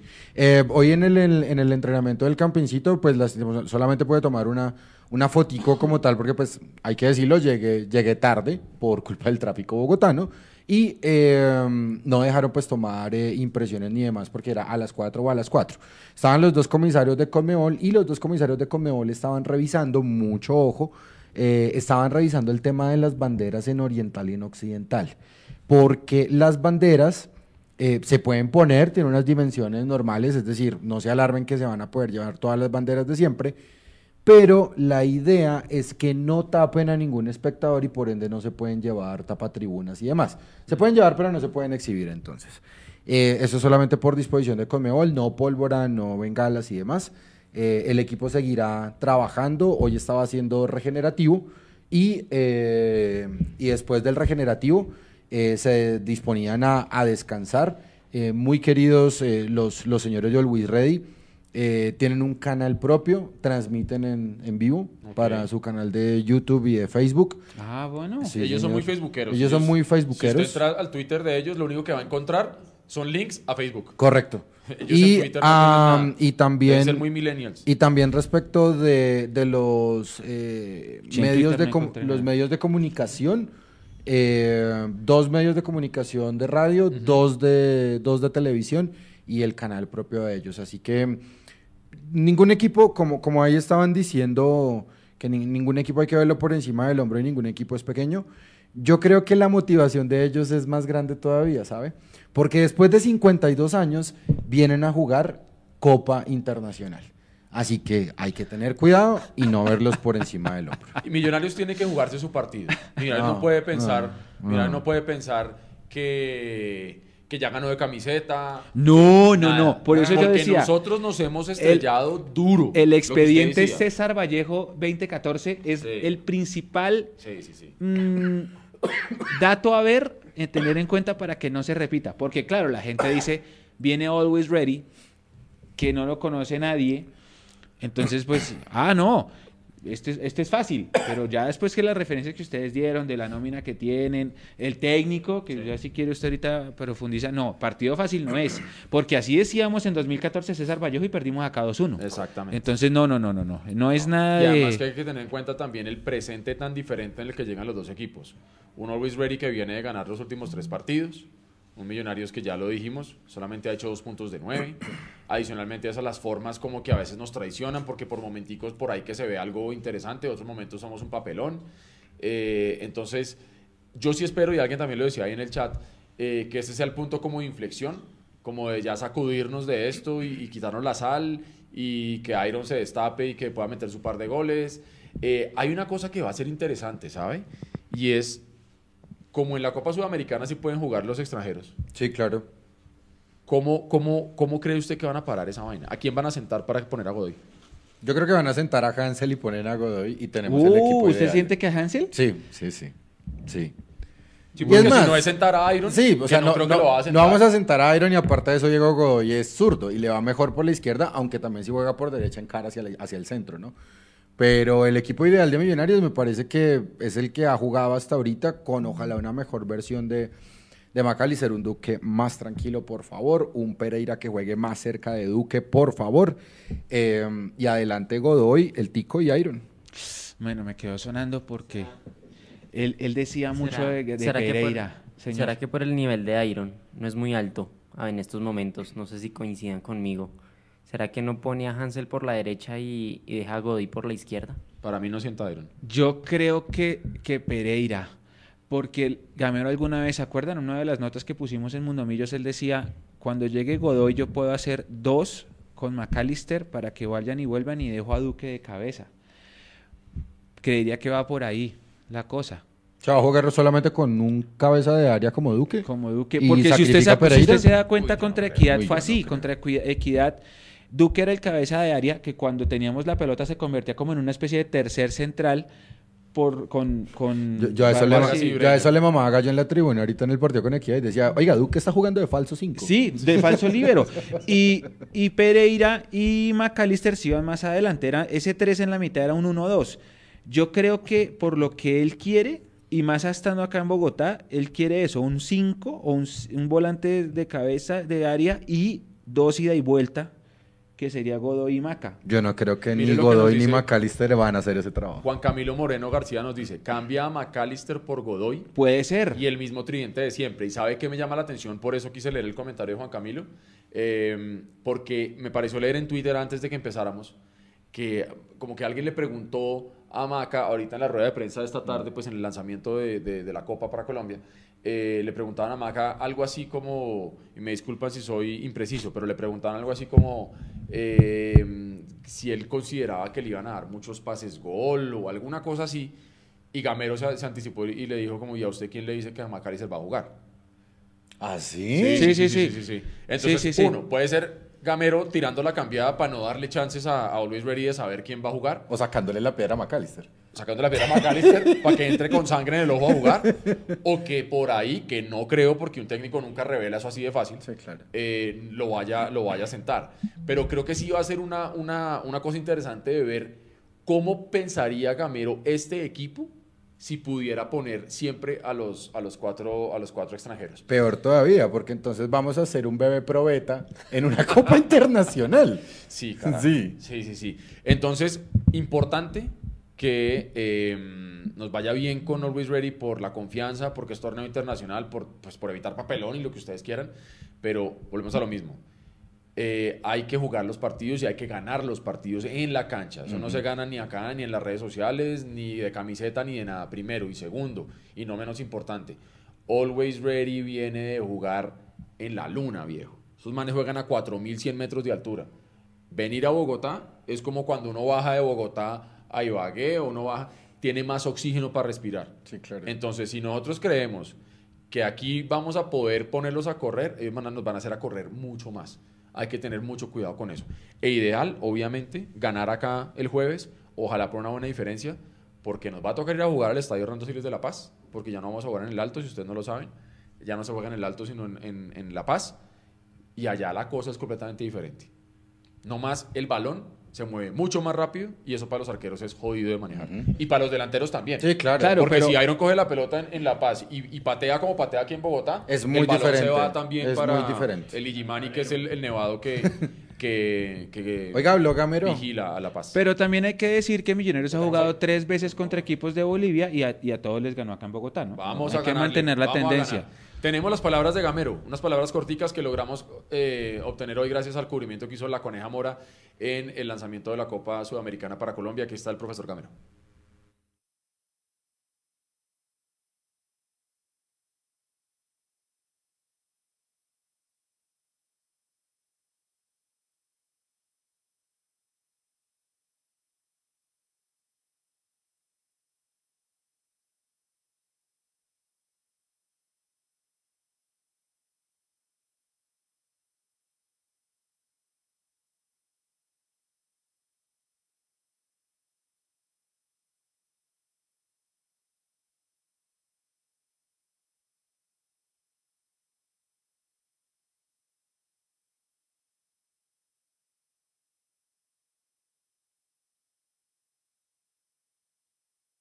Bueno, ahí estaba el profesor Gamero, estaba haciendo un análisis muy rápido hablando de los jugadores de Always Ready.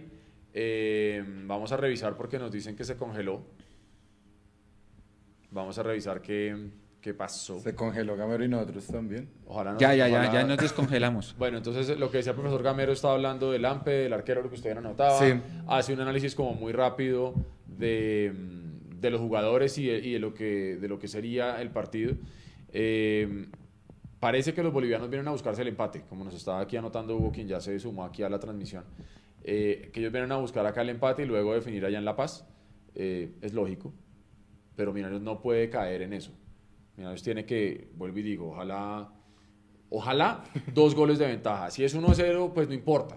Pero llegar allá y, y- Mil, mil disculpas que no se reprodujo el, el audio, por favor. Que, Ahora también que estaban dice diciendo- Sergio Álvarez, clarito Gamero. sí, clarito y quietico. Eh, Qué también pena, estaban mil diciendo por ahí arriba que, hombre, que sienten a, sienten a McAllister, que acaso es intocable. No, de acuerdo. Yo creo que eh, Gamero tiene que tener la capacidad de sentar al. Primero al que él considere. Porque otra cosa es que acá podemos todos decir que sienten a McAllister. Pero si Gamero dice que no porque es que él lo necesita, pues él, él va a jugar con él. Va a volver a poner. ¿sí? Entonces, entonces, bueno. Lo, lo vamos a volver a intentar. Bueno, vamos a poner nuevamente al profesor Gamero ahí a ver qué pasa. Que funcione el switch.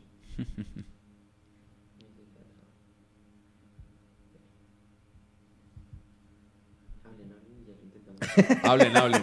Bueno, Siga, mientras siga, tanto, sigan, adelante, mientras adelante. tanto, numeritos de millos en la Copa Sudamericana. Hágale, pues. Número de participaciones, 5. La mejor campaña, 2007 y 2012 semifinales. Sí, Dios ¿Sí? mío, De aquel partido con Tigre que nunca nos vamos a olvidar. Sí. El primer partido en la historia de la Sudamericana, 19 de agosto del 2004, le ganamos 1-0 al Junior. Ok. El más reciente, el 2 de octubre de 2018, Santa Fe 0, Millonarios 0 y nos Sí, eliminaron no por me penales. acuerdo de esa. El mejor resultado como local, 4 a 0 a General Díaz, el 15 de agosto de 2018. Ok. Después hubo un 3-0 a Intigas, ¿se acuerdan? El Sí, sí, 2012. sí. Que también la montaban. Y el mejor Tigas, ¿quién partido era? como visitante, 30 de agosto de 2012, 4-2 a Guaraní. Después de ese, el 3-2 a Nacional, aquel recordado del 5 Uy, de septiembre delicioso. de 2007. Eso fue espectacular. Partidos jugados 28, ganados 10, empatados 11, perdidos 7, goles a favor 36, goles en contra 26. Por ahí alguien ahí mm, mencionó dos partidos dolorosos, el de Coronel Bolognesi, pero ese lo logramos remontar en Perú eh, Sí. con el gol de Siciliano que nos vamos a penaltis y ganamos. Y el de Tigre, el de Tigre no lo perdimos, pero quedamos 1-1 y por gol visitante nos eliminaron.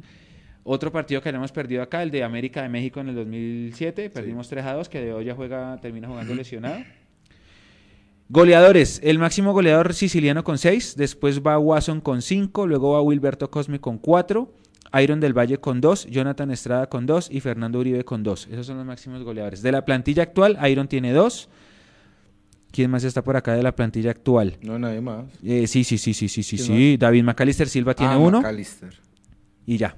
Y un autogol en esos, en esos goles. Sergio Álvarez nos dice ahí que, que Always Ready fue el equipo que mejor se reforzó en Bolivia, sí lo dijimos anteriormente, y, lo- y también hablamos del técnico Eduardo Villegas, el técnico más campeón en Bolivia con seis campeonatos. Partidos emotivos contra Sao Paulo y contra Gremio, dice Esteban Gutiérrez. ¿Lo ese partido de Gremio. otra vez, Y por ahí estaban diciendo también Vea, que la del 2007 tendría que haber sido la nuestra, de acuerdo, pero la del 2012, la que usted mencionó con, Oh. con Santa Fe, La del la del 2018. 18, No, la perdón, del 2018 la del 18 fue- con Santa Fe, hermano, eso era un torneo colombiano, ¿se acuerda? Sí, era una Porque liga. es que de pasar ahí era Junior, creo, y si no Cali. era Cali. Cuando Millonario, cuando Millonario sale, for- sale, sale premiado en un, en un sorteo que sale primero y siempre define local. Exactamente, Ay, ay, ay. exactamente. Venga, intentémoslo una vez más a, A ver, ver. si Pep Gamero nos dice algo. La última vez. que viene haciendo un buen torneo, para nadie es un secreto, ha ganado sus tres últimos partidos, que viene con una nómina estándar más o menos hace tres, cuatro partidos, no cambia mucho. Un arquero alto, Lampe, eh, parece que tiene mucho juego largo eh, y tiene buen juego aéreo.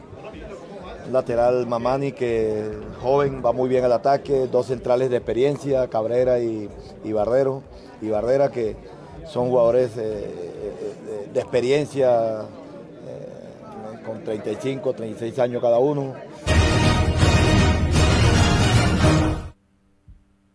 Bueno, ahora sí, claro, el, está Ahora sí está el clarito. profe, Ahora sí clarito. claro, el profe Gamero. Ahí está el profe Gamero, entonces. Bueno, eh, no olvidar, como lo dijimos al principio de esta sección de Always Ready, día sin carro y sin moto, así que, eh, pues, hay que arreglárselas para llegar al estadio los que usualmente Como llegan en transporte sea. privado particular. Eh, Dice Julián Palacios, estamos ready. Estamos ready.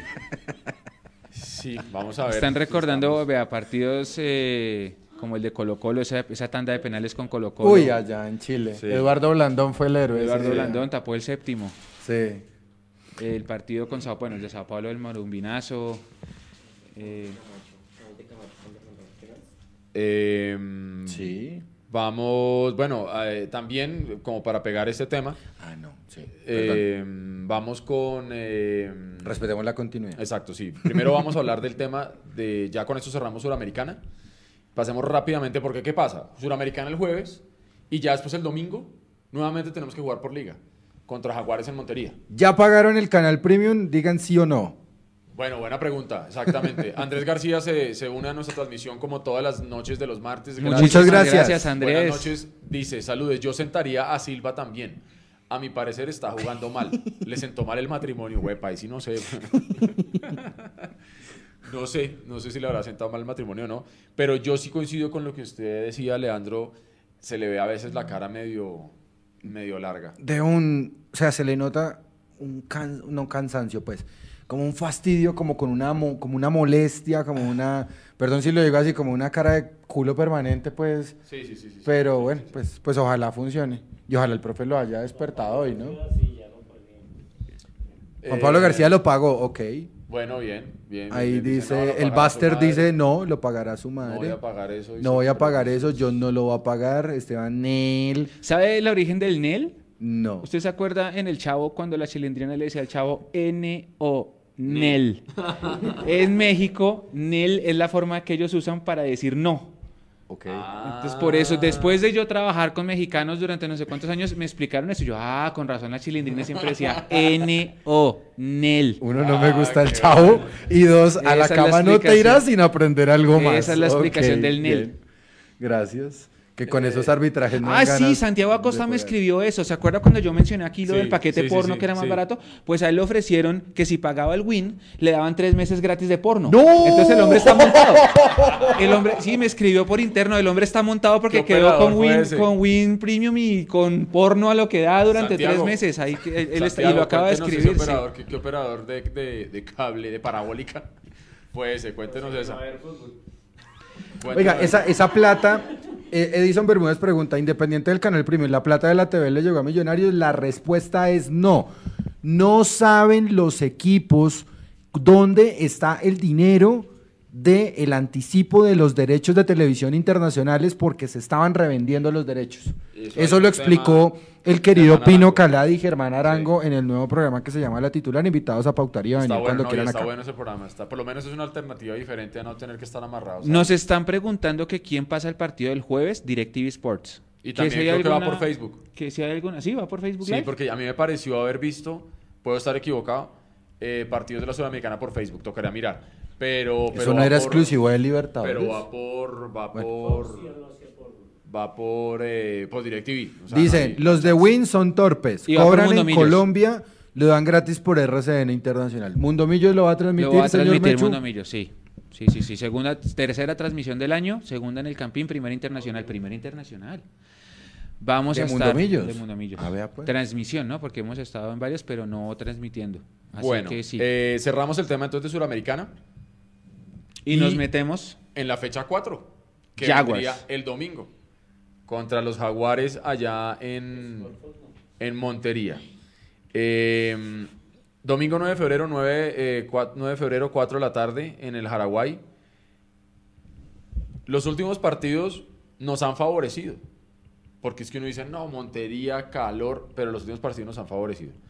En el 2019, y esto es una cosa que seguramente usted que es adicto a ese tipo de estadísticas, vamos a jugar exactamente el mismo día del 2019, Sí, el 9 de febrero. se repite. Ganamos. Ese día ganamos 2 a 1, empezamos perdiendo, lo remontamos con goles de Roberto Velar y de un señor de apellido Pérez que está hoy jugando. Juan en. David, hombre, dígalo. No. Nel. N.O. Nel. Eh, Ese partido tiene una particularidad porque es algo que no había pasado desde 2010. Ese día votamos dos penales.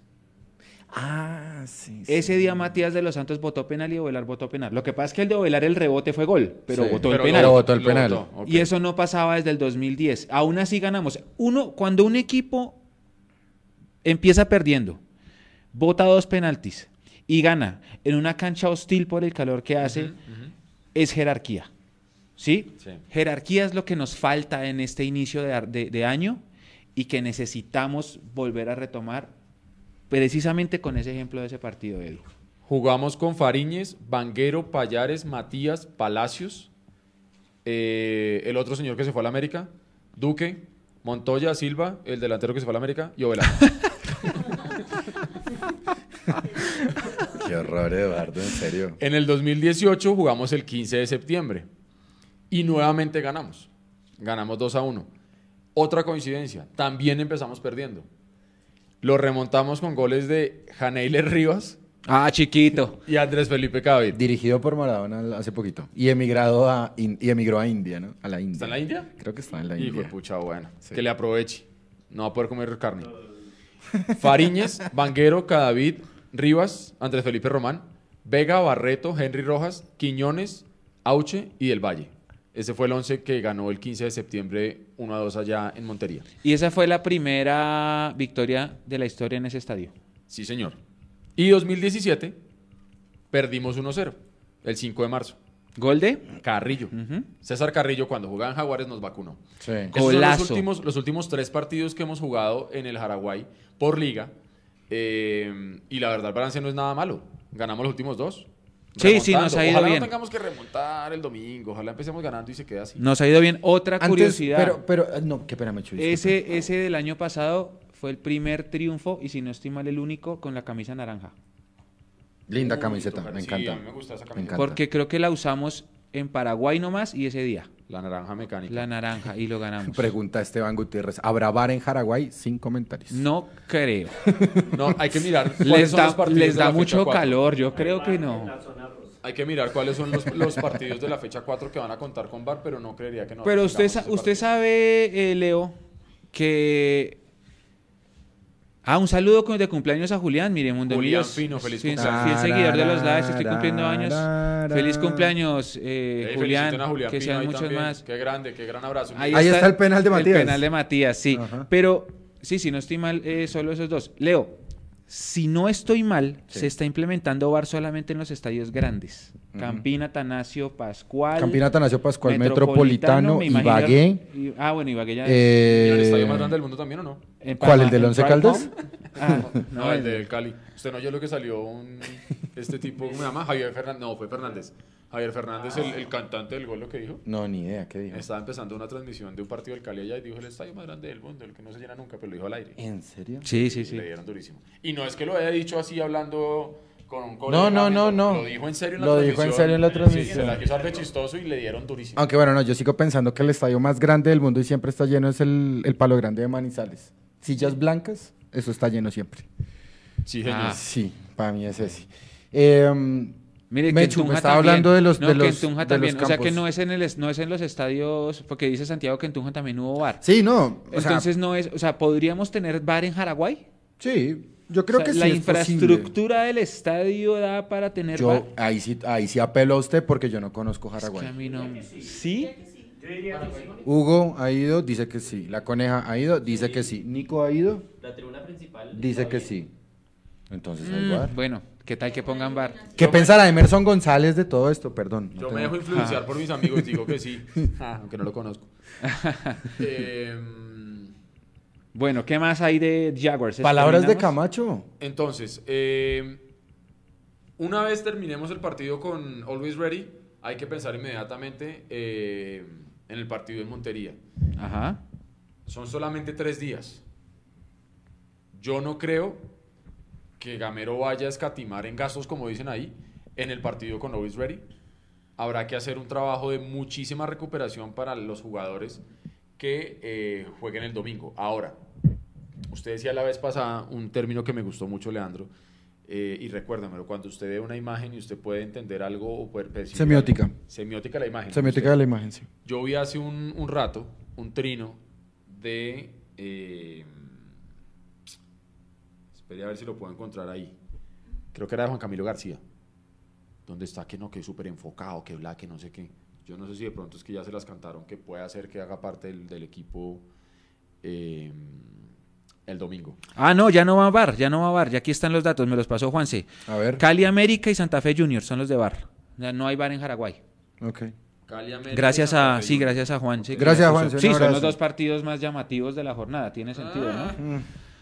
Yo, Cali- yo, ¿cómo a mí, a mí, me, a mí me parece, a mí me parece, vea, vamos una hora 21. A mí me parece un poco de circo Mire. que solamente en los, Absolutamente enfocado, hace tres horas, Juan Camilo García. a mí me parece un poco de circo que los partidos más taquilleros tengan bar.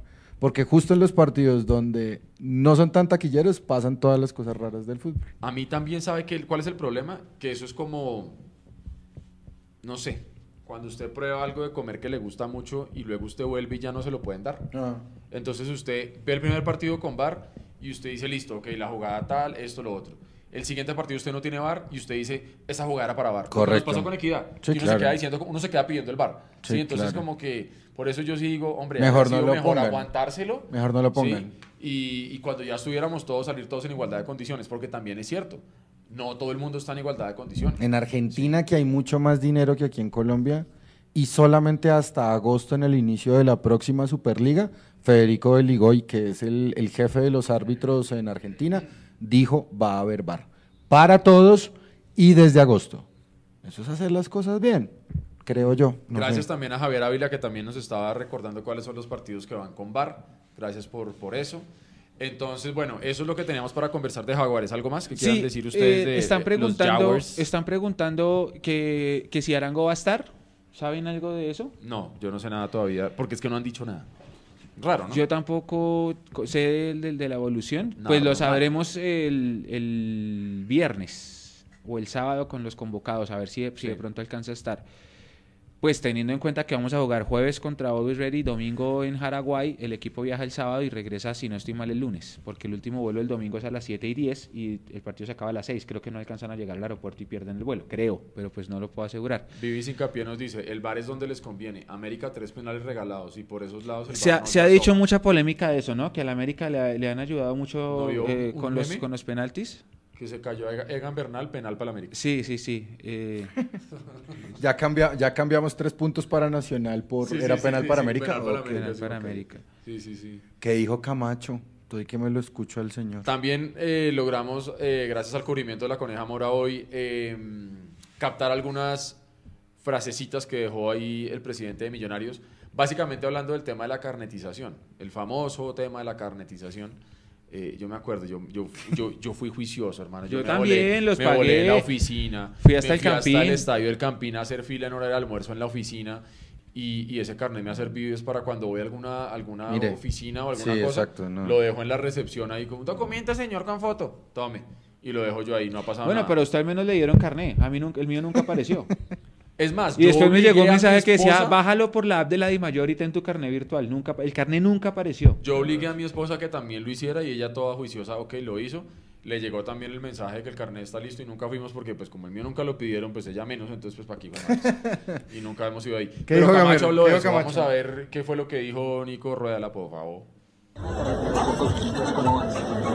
El tema de caracterización es que las figuras populares se caracterizaron bastantes eh, hinchas y actualmente existe la posibilidad que se siga caracterizando, inclusive que se haga virtualmente, para que eso sea una facilidad y no tengan sobrecosto. Eso comenzó en un momento desde el 2017, pero fue como desapareciendo. ¿Qué ha pasado y qué ha dicho de mayor frente al tema? Eso es muy importante porque además es un tema de ley. La ley exige que los hinchas se caractericen, especialmente aquellos que son las barras populares. Luego es un tema que hay que incentivar en todo el territorio nacional, donde más ha funcionado realmente es en la ciudad de Bogotá y concretamente con Millonarios, donde decís, somos muy estrictos de exigir el carnet para entrar a ciudad. ¿Qué pasó con la tecnología que en algún momento se decía o que ofreció también el ministerio? Bueno, la tecnología es los detectores de metales, eh, eh, las videocámaras, una serie de inversiones que han hecho los estadios, pero de forma muy precaria todavía. Nosotros insistimos en que debe cumplirse con los requisitos que exigió la ley para que haya paz en los estadios. Y en eso pues estamos un poco atrasados todavía. ¿En el momento se está cumpliendo entonces? Se está cumpliendo muy parcialmente. Yo creo que eso hay que forzarlo mucho más para que haya seguridad, que el fútbol se haga en paz.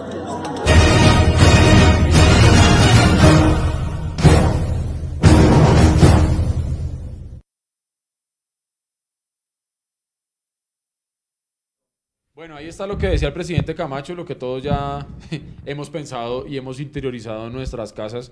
O cuando usted no le ha pasado cuando usted a veces se levanta y está, no sé, medio deprimido medio, o está englobado y usted se mete a la ducha, hermano, y usted se queda debajo de la ducha 3, 4, 5, 7 minutos mirando el agua caer por la pared.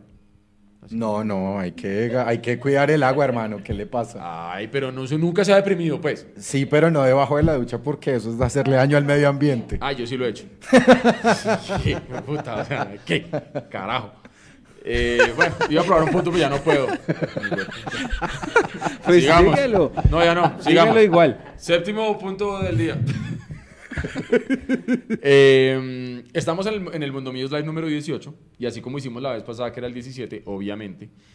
Jugadores no importantes, porque las miran en la jeta. Jugadores que han jugado con la camiseta número 18 en Millonarios. Los leemos, van poniendo ahí ustedes en el chat los que se vayan acordando. Yo Aquí me tenemos- acuerdo de uno. Acá tenemos un listadito. Mechu, ¿usted de quién se acuerda? De Cerveleón Cuesta. Uy, qué grande. Epa, qué bueno, eso está chévere. Entonces, Watson Rentería. Sí. Jugó con Millonarios entre el 2012 y 2013, campeón de liga con el en el 2012. Watson Rentería, el número 18. Fue el, el que primero se me vino a mí a la cabeza también cuando empecé a hacer esta, este pequeño listadito. Eh, no me van a pegar, pero pues que usó la 18 y fue campeón también. Jair Palacios. Sí, el 18, el último campeón. Ni modo. Tengo, sea, tengo esa camiseta en mi casa. El último ¿La de él? 18 La de yo Jair también. Palacios. Yo tengo la de él del partido de la semifinal con América. Y mire, la gente ya empezó a escribir Palacios. Mire, ¿sí Pues claro, la, re- la referencia es, eh, es eh, fácil. Mire, pues, Oscar Vanegas, campeón. el Tigre Castillo no la usó, sí señor. Sí. la Sí, usó. señor, en el 2009. Ajá. Correcto. Eh, Giovanni Prieto también dice Guasón. Bueno, si quieren vamos de atrás para adelante. Carlos Preciado en el 2011 y fue campeón de la Copa Colombia. O sea, yo Carlos Con Preciado, Richard Páez. Con Richard Páez, sí. Ajá. ¿Quién más, Leo? Le- El- el- Leonard Vázquez Eh, sí. También, o sea, ¿qué hacemos? Leonard Vázquez fue... sí. Javier Reina Javier Reina fue 18. usó el número 18. Sí, señor. Hoy, hoy hizo gol en. Hoy está jugando Medellín Copa Libertadores.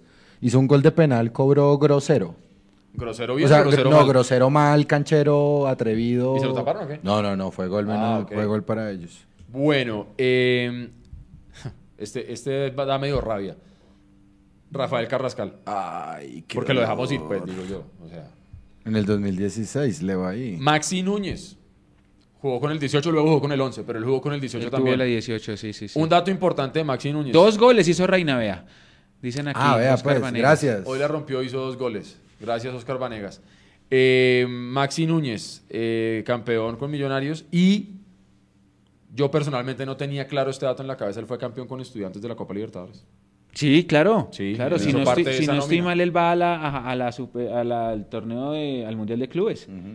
Él va Él juega ese- contra el Barça de Y ese, ese es el equipo de Sabela, ¿no? De, sí, Alejandro Sabela, Sabela. Que sí, estuvo señor. a punto de, de hacerle partido al Barcelona. Lástima, ese, ese, ese merecía ganarse Sí, es lo que dice Daniel Castro. Preciso Reina fue el que perdió un penal contra César Valle. Oiga, qué buen dato. Uy, Sí, no, no, señor. no, espéreme. No sé si fue Fernando Uribe, pero sí, Reina estaba en ese equipo. Reina estaba en ese equipo. Reina estaba en ese equipo. Perdemos el penal en el último minuto y por eso perdemos ese 1-2 y vamos allá a Perú y quedamos 2-2 Ajá. y, y Eh, lástima. dice Julián Palacios, no, Carlos Preciado, Leonard Vázquez, ¿cómo han acabado con Millonarios? ¿Quién más Sí. con el 18? Muestra a ver. Sí, sí, sí. Me suena Wilson Cuero, puede ser, por allá en la década de finales de los 90. No, esta ya no me da. Eh, Yo soy categoría 84, es decir, hasta el 96. No, y es Tengo claro mi inclusive- vida. Es que inclusive en internet, porque yo encontré una página buenísima que no se las voy a decir. Eh, ¿Qué le pasa? Comparta, envidioso. eh, donde uno puede encontrar las plantillas de, de los equipos de todos los años. Eh, obviamente habrá que escudriñar bien, de pronto se les puede pasar uno que otro. En- solamente en los últimos años es donde aparecen con numeración. Andrés Mosquera en el 2007. Él jugó Chévere con la ese dato de 18. Oscar Ascendido por el Chique García. Andrés Mosquera. Le hace gol Y al- por al- Nilton Bernal, si no estoy Vea mal. lo que dice Julián, yo me acuerdo de ese golazo. Maxi, un golazo que le hizo a los paisas en la loma. Claro. Un golazo, un paso de fuera del área tremendo. ajá. Sí, sí, sí. Con la Chévere. camiseta negra gris. Exactamente. Sí, sí, sí. Exactamente. Qué golazo. Yo jugué con el 18, mis primeros partidos en las inferiores, luego me dieron el 9. ¿Usted? Bueno, bien, la mitad. Y después volvió al 18. No, después me fui para mi casa. Eh, otro- Ramírez Gacha, Ramírez dice Samuel Gacha. Lancheros. Uy, No, ese era y 19, si no estoy mal, era 19. que vayan preparándose porque obviamente en el próximo programa, que es el número 19, Era pues Vamos con los hablaremos 19. de los del número 19. 19. ¿Quién más era Eh, 18? Muestra. a ver. Ramírez Gacha era el 19, exactamente. Eh, 1.31. Mire, nos pregunta aquí Felipe Santana si Perlaza no jugó con el 18, yo lo tenía con el 9. Con el 9. Si estamos hablando de Perlaza, el delantero. Jorge, Jorge Perlaza. vino, Jugaba con el 13. eh, Era exactamente. 13, sí, Ajá. sí, sí, sí, sí. Ese Pepo de Maxi que colgó Armani, dice nuevamente Andrés Rodri 43, a quien mandamos un gran abrazo que siempre está conectado. Otro 18, muestra a ver. Pensemos, pensemos. Mientras pensamos, ¿qué se nos queda pendiente, señor Eduardo Zabalaga? Hay un punto varios en el orden del día. Tenemos un tiempo de adición, como todos los partidos, nosotros tenemos un tiempo de adición. ¿Qué? Jue ¿Cinco madre. minutos para que nos demoremos uno en cobrar un tiro libre? Más o menos, y para que Hijos nos de mi vida. en el piso. Tenemos un tiempo de adición, ahí Nico ya nos va a ayudar con la imagen. Eh, finalizando el día, ya cuando habíamos terminado de hacer el, el- el libreto y el guion para hoy, y de ahí nace la idea de hacer esta, esta última sección que se llama Tiempo de Adición. Eh, Norbey Quevedo, un periodista eh, investigativo, yo no, yo no voy a, decir nada diferente a eso, tiró un trino que obviamente generó todo el revuelo del mundo en las redes. Y ya lo vamos a ver ahorita en, en la pantalla. De todas maneras, se los voy a ir leyendo, sobre todo para la gente que nos va a oír mañana en Spotify y en Apple Podcast. Recuerden que ustedes van a encontrar ahí toda, toda esta transmisión o la gente que nos quiera ver después en diferido a través de YouTube. Norbey Quevedo trinó hoy a las 4 de la tarde y 53 minutos con una foto de Gamero y dice, abro comillas, Empieza anónima inconformidad de algunos directivos de Millonarios con técnico Alberto Gamero. Dos de nueve puntos logrados. El azul no gana hace cuatro meses y diez días. Parece que, que todos están como en la misma onda de querer rememorar la última vez que ganamos en liga. Y termina diciendo, directivos se preguntan si Gamero es técnico de equipo chico. Otros piden espera. Cierro comillas. Señores, sus comentarios. No, mi comentario es claro y rápido. Eh, el trabajo de Norbey habla muy bien de él y muchas descachadas de él también hablan muy mal. Eh, yo solamente quiero pensar que la junta directiva de Millonarios no es la misma junta directiva de un Pasto, de un Huila, de un Cúcuta, de un equipo pequeño con mentalidad pequeña, porque se supone que si los directivos contrataron a Gamero mediante unos grandes códigos de buen gobierno, donde todos se ponen de acuerdo, donde todos votan y creen que Gamero es el ideal, pues en este no es el momento como para empezar a echarlo. Y menos por rumores de prensa y menos infundados de parte del señor Norbey Quevedo. Que si Gamero es técnico de equipo chico, hermano, los resultados lo avalan. En el Junior fue un fracaso. Con el Tolima siempre le fue muy bien y hasta ahora estamos conociendo a Gamero en Millonarios. Mechu, ¿usted qué opina? Yo digo que lo de Gamero es un inicio normal, porque acá lo dijimos que era un tema de paciencia, ¿sí? Entendiendo obviamente que a nadie le gusta no ganar y que a nadie le gusta perder. Pero también se dijo que estos son procesos y los procesos tienen tiempo, requieren tiempo y era normal. Los equipos de Gamero se demoran un poquito en, en- en engranar y empezar a ganar. Yo lo dije hace como una hora y lo repito. Yo estoy preocupado por el resultado, claro, por lo, solo porque pasan cuatro. Si fuera un torneo en el que pasan ocho, estaría tranquilo, pero el funcionamiento del equipo me ha dejado buena imagen. Entonces, démosle tiempo. Este equipo necesita ganar un partido. Cuando gane un partido, gana en confianza y se suelta. Ojalá ese partido sea el jueves, sobre todo porque no, no podemos dejar perder esa oportunidad. Levandro escribió que la copa esquiva pero, pero apetecida. ¿Cómo fue que puso usted su cierre el día después? Una copa esquiva pero añorada. Una, copa esquiva pero añorada, sí. Es eso, es eso. Para mí la prioridad número uno este año tiene que ser la Copa Sudamericana, así que todas las fichas puestas a- al partido del jueves. De paso habrá magazine, habrá transmisión y los esperamos a todos allá en el estadio, pues entendiendo que el día sin carro va a ser lo más complicado. Hacemos un pronóstico de cuánta gente va al partido el Espérame jueves. que yo no he dado mi opinión. Ah, ok. Ay, perdón. Disculpen. Mucha gente decía hoy, no, es que, es que es un mandadero, es que lo están mandando a decir, que no sé qué. Listo. Supongamos que fuera de esa manera. Pues le sale el tiro por la culata a los directivos. Porque yo he leído a mucha gente después de ese trino y que me han escrito por interno y todas las cosas, donde dicen, no, no, no, no, no, no, no. Si esos, y yo inclusive lo, cité yo diciendo ahí en el trino, a ver, si esos anónimos directivos, ¿sí? Que están manifestando su preocupación, primero ustedes hicieron parte de, de esta contratación, diría uno. Dos, hacen parte de los que toman las decisiones hoy en día en Millonarios. Entonces, si están muy preocupados, eh, pues cuáles son las acciones que ustedes están tomando y las decisiones que ustedes están tomando. Primero. Y segundo, Millonarios no se puede acostumbrar a cambiar de técnico y de jugadores cada lunes. No podemos estar cambiando de técnico cada lunes, De hermano. acuerdo.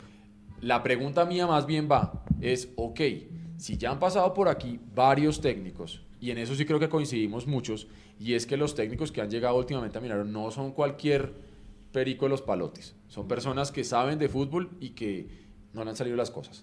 Entonces yo creo que en, en técnicos han llegado los que son. En jugadores está la gran pregunta, pero los jugadores los traen quienes? Los directivos. Entonces esos directivos anónimos también hacen parte de esos que han traído a sus jugadores. Entonces, bien la pregunta es, señores directivos anónimos, ¿para cuándo ustedes?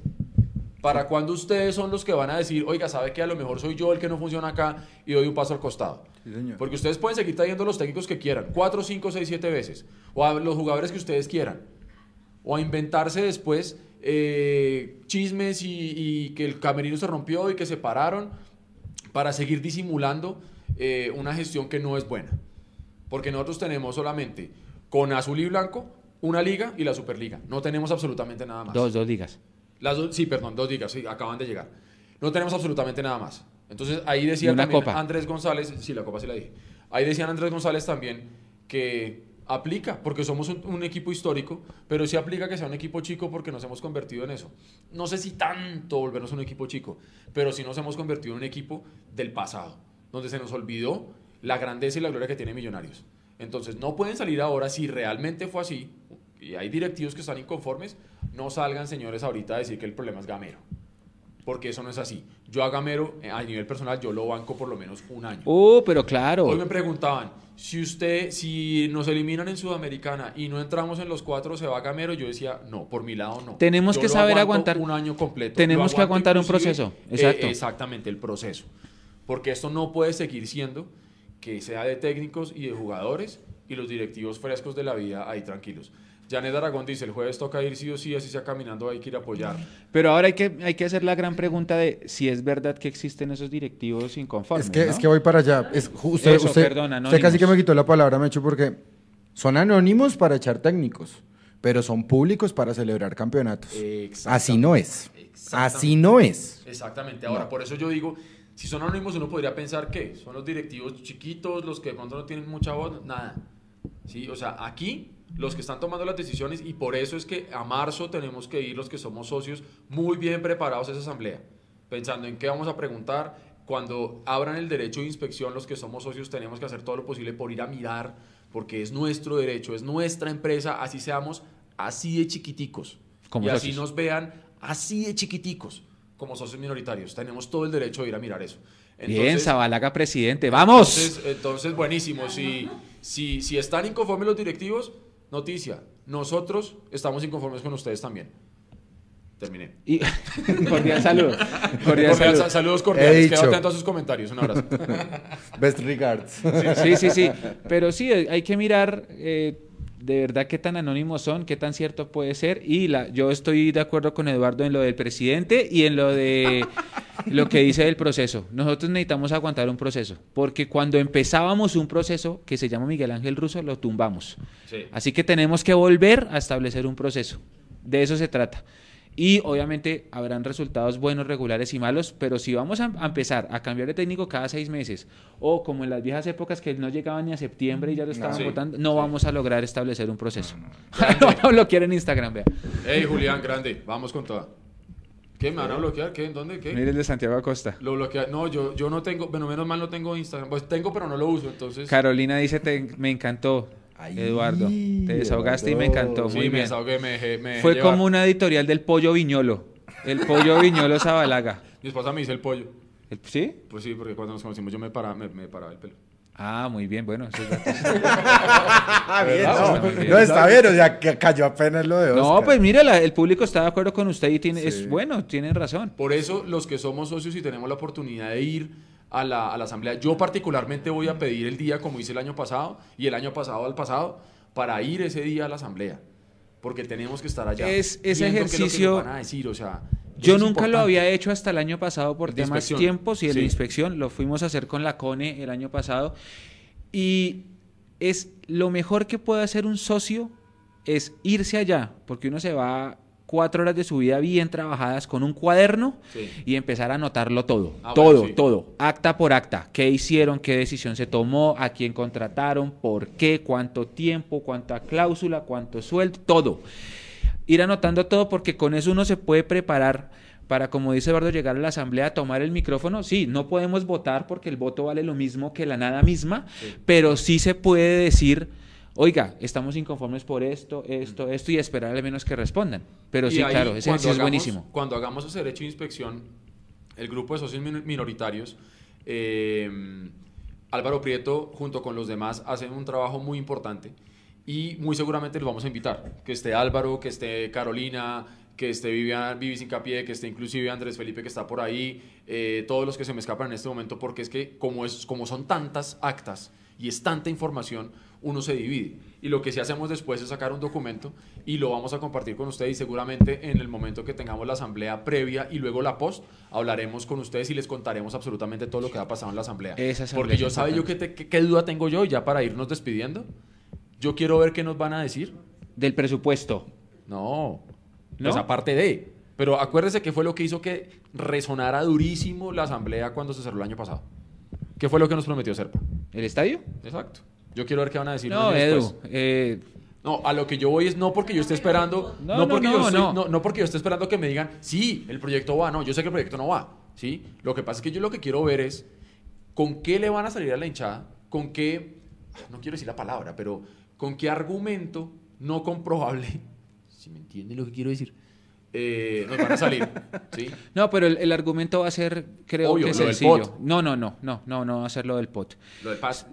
No, lo del PET. No.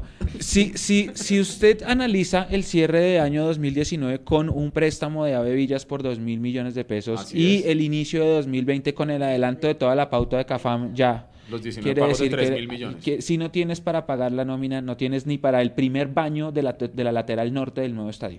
Es así. Exactamente. Entonces es fácil. Eh, Hay un tema fuerte eh, Por económico. eso es que nosotros tenemos que tratar de no comer vidrio.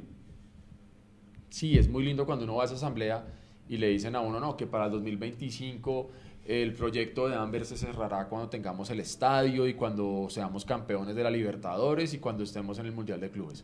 Ajá. Eh, calendario. Comentarios rápidos.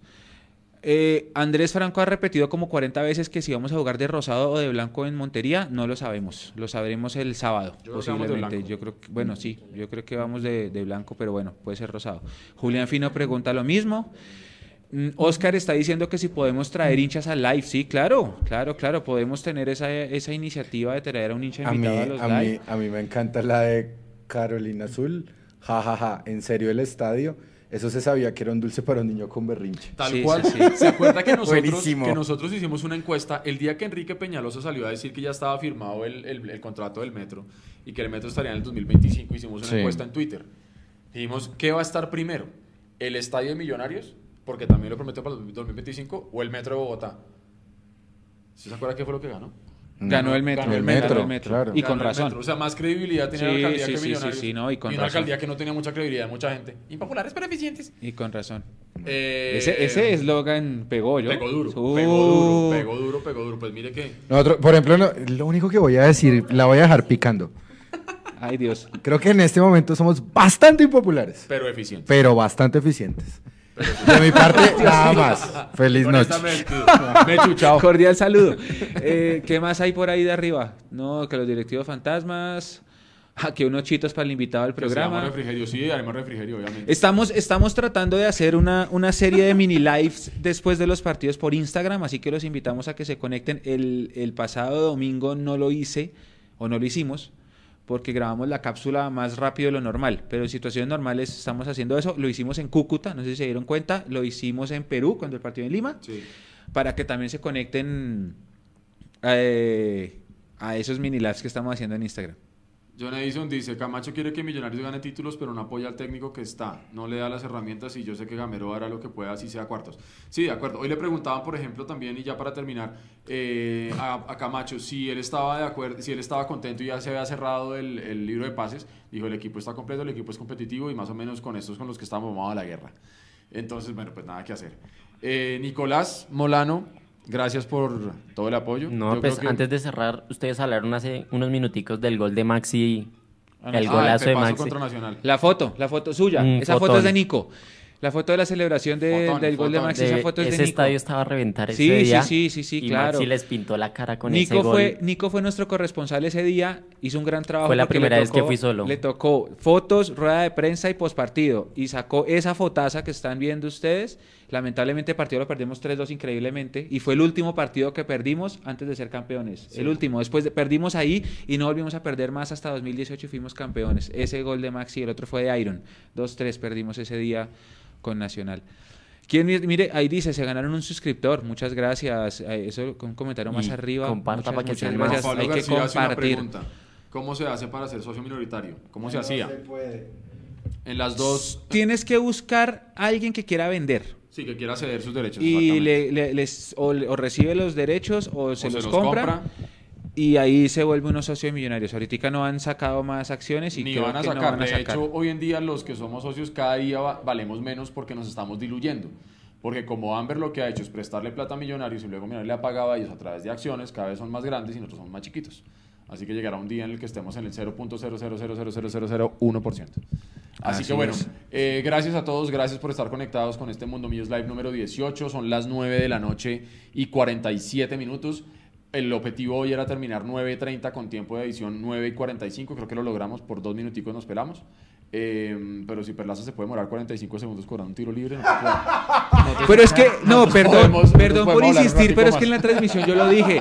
No puede ser que cuando estás 2 a 2 y faltan 2 minutos te demores 45 segundos en sacar un tiro libre. En serio, o no. Sí, perdón, yo sí no lo supero. Perdón, perdón, perdón. Y está bien que lo diga. Gracias a todos, gracias por conectarse, gracias a Magdalena La Coneja Mora que empezó a hacer la cámara, gracias a Hugo Molano que llegó a hacer refuerzo con la cámara, Nicolás Molano en la parte técnica y todo lo que ustedes ven ahí en pantalla, gracias a, a todo el trabajo que él hace podemos salir al aire. Leandro Melo, Luis Gabriel Jiménez El Mecho y Eduardo Zavala Escobar nos despedimos de ustedes, gracias a todos. Gracias. Nos vemos, nos oímos en eh, el partido contra Israel el jueves, Jaguares el domingo, próximo martes live número 19 y aguantemos a Gamero. Aguante muchachos. Gracias a todos. Saludos para todos. Gracias. Eh, para Edison, para Esteban, para Omar que están conectados y aquí por interno que me escribe Vanessa que está muy activa. Muy saludos muy especiales para Vanessa. ¿Listo? Entonces, Ay. chao. Nos fuimos.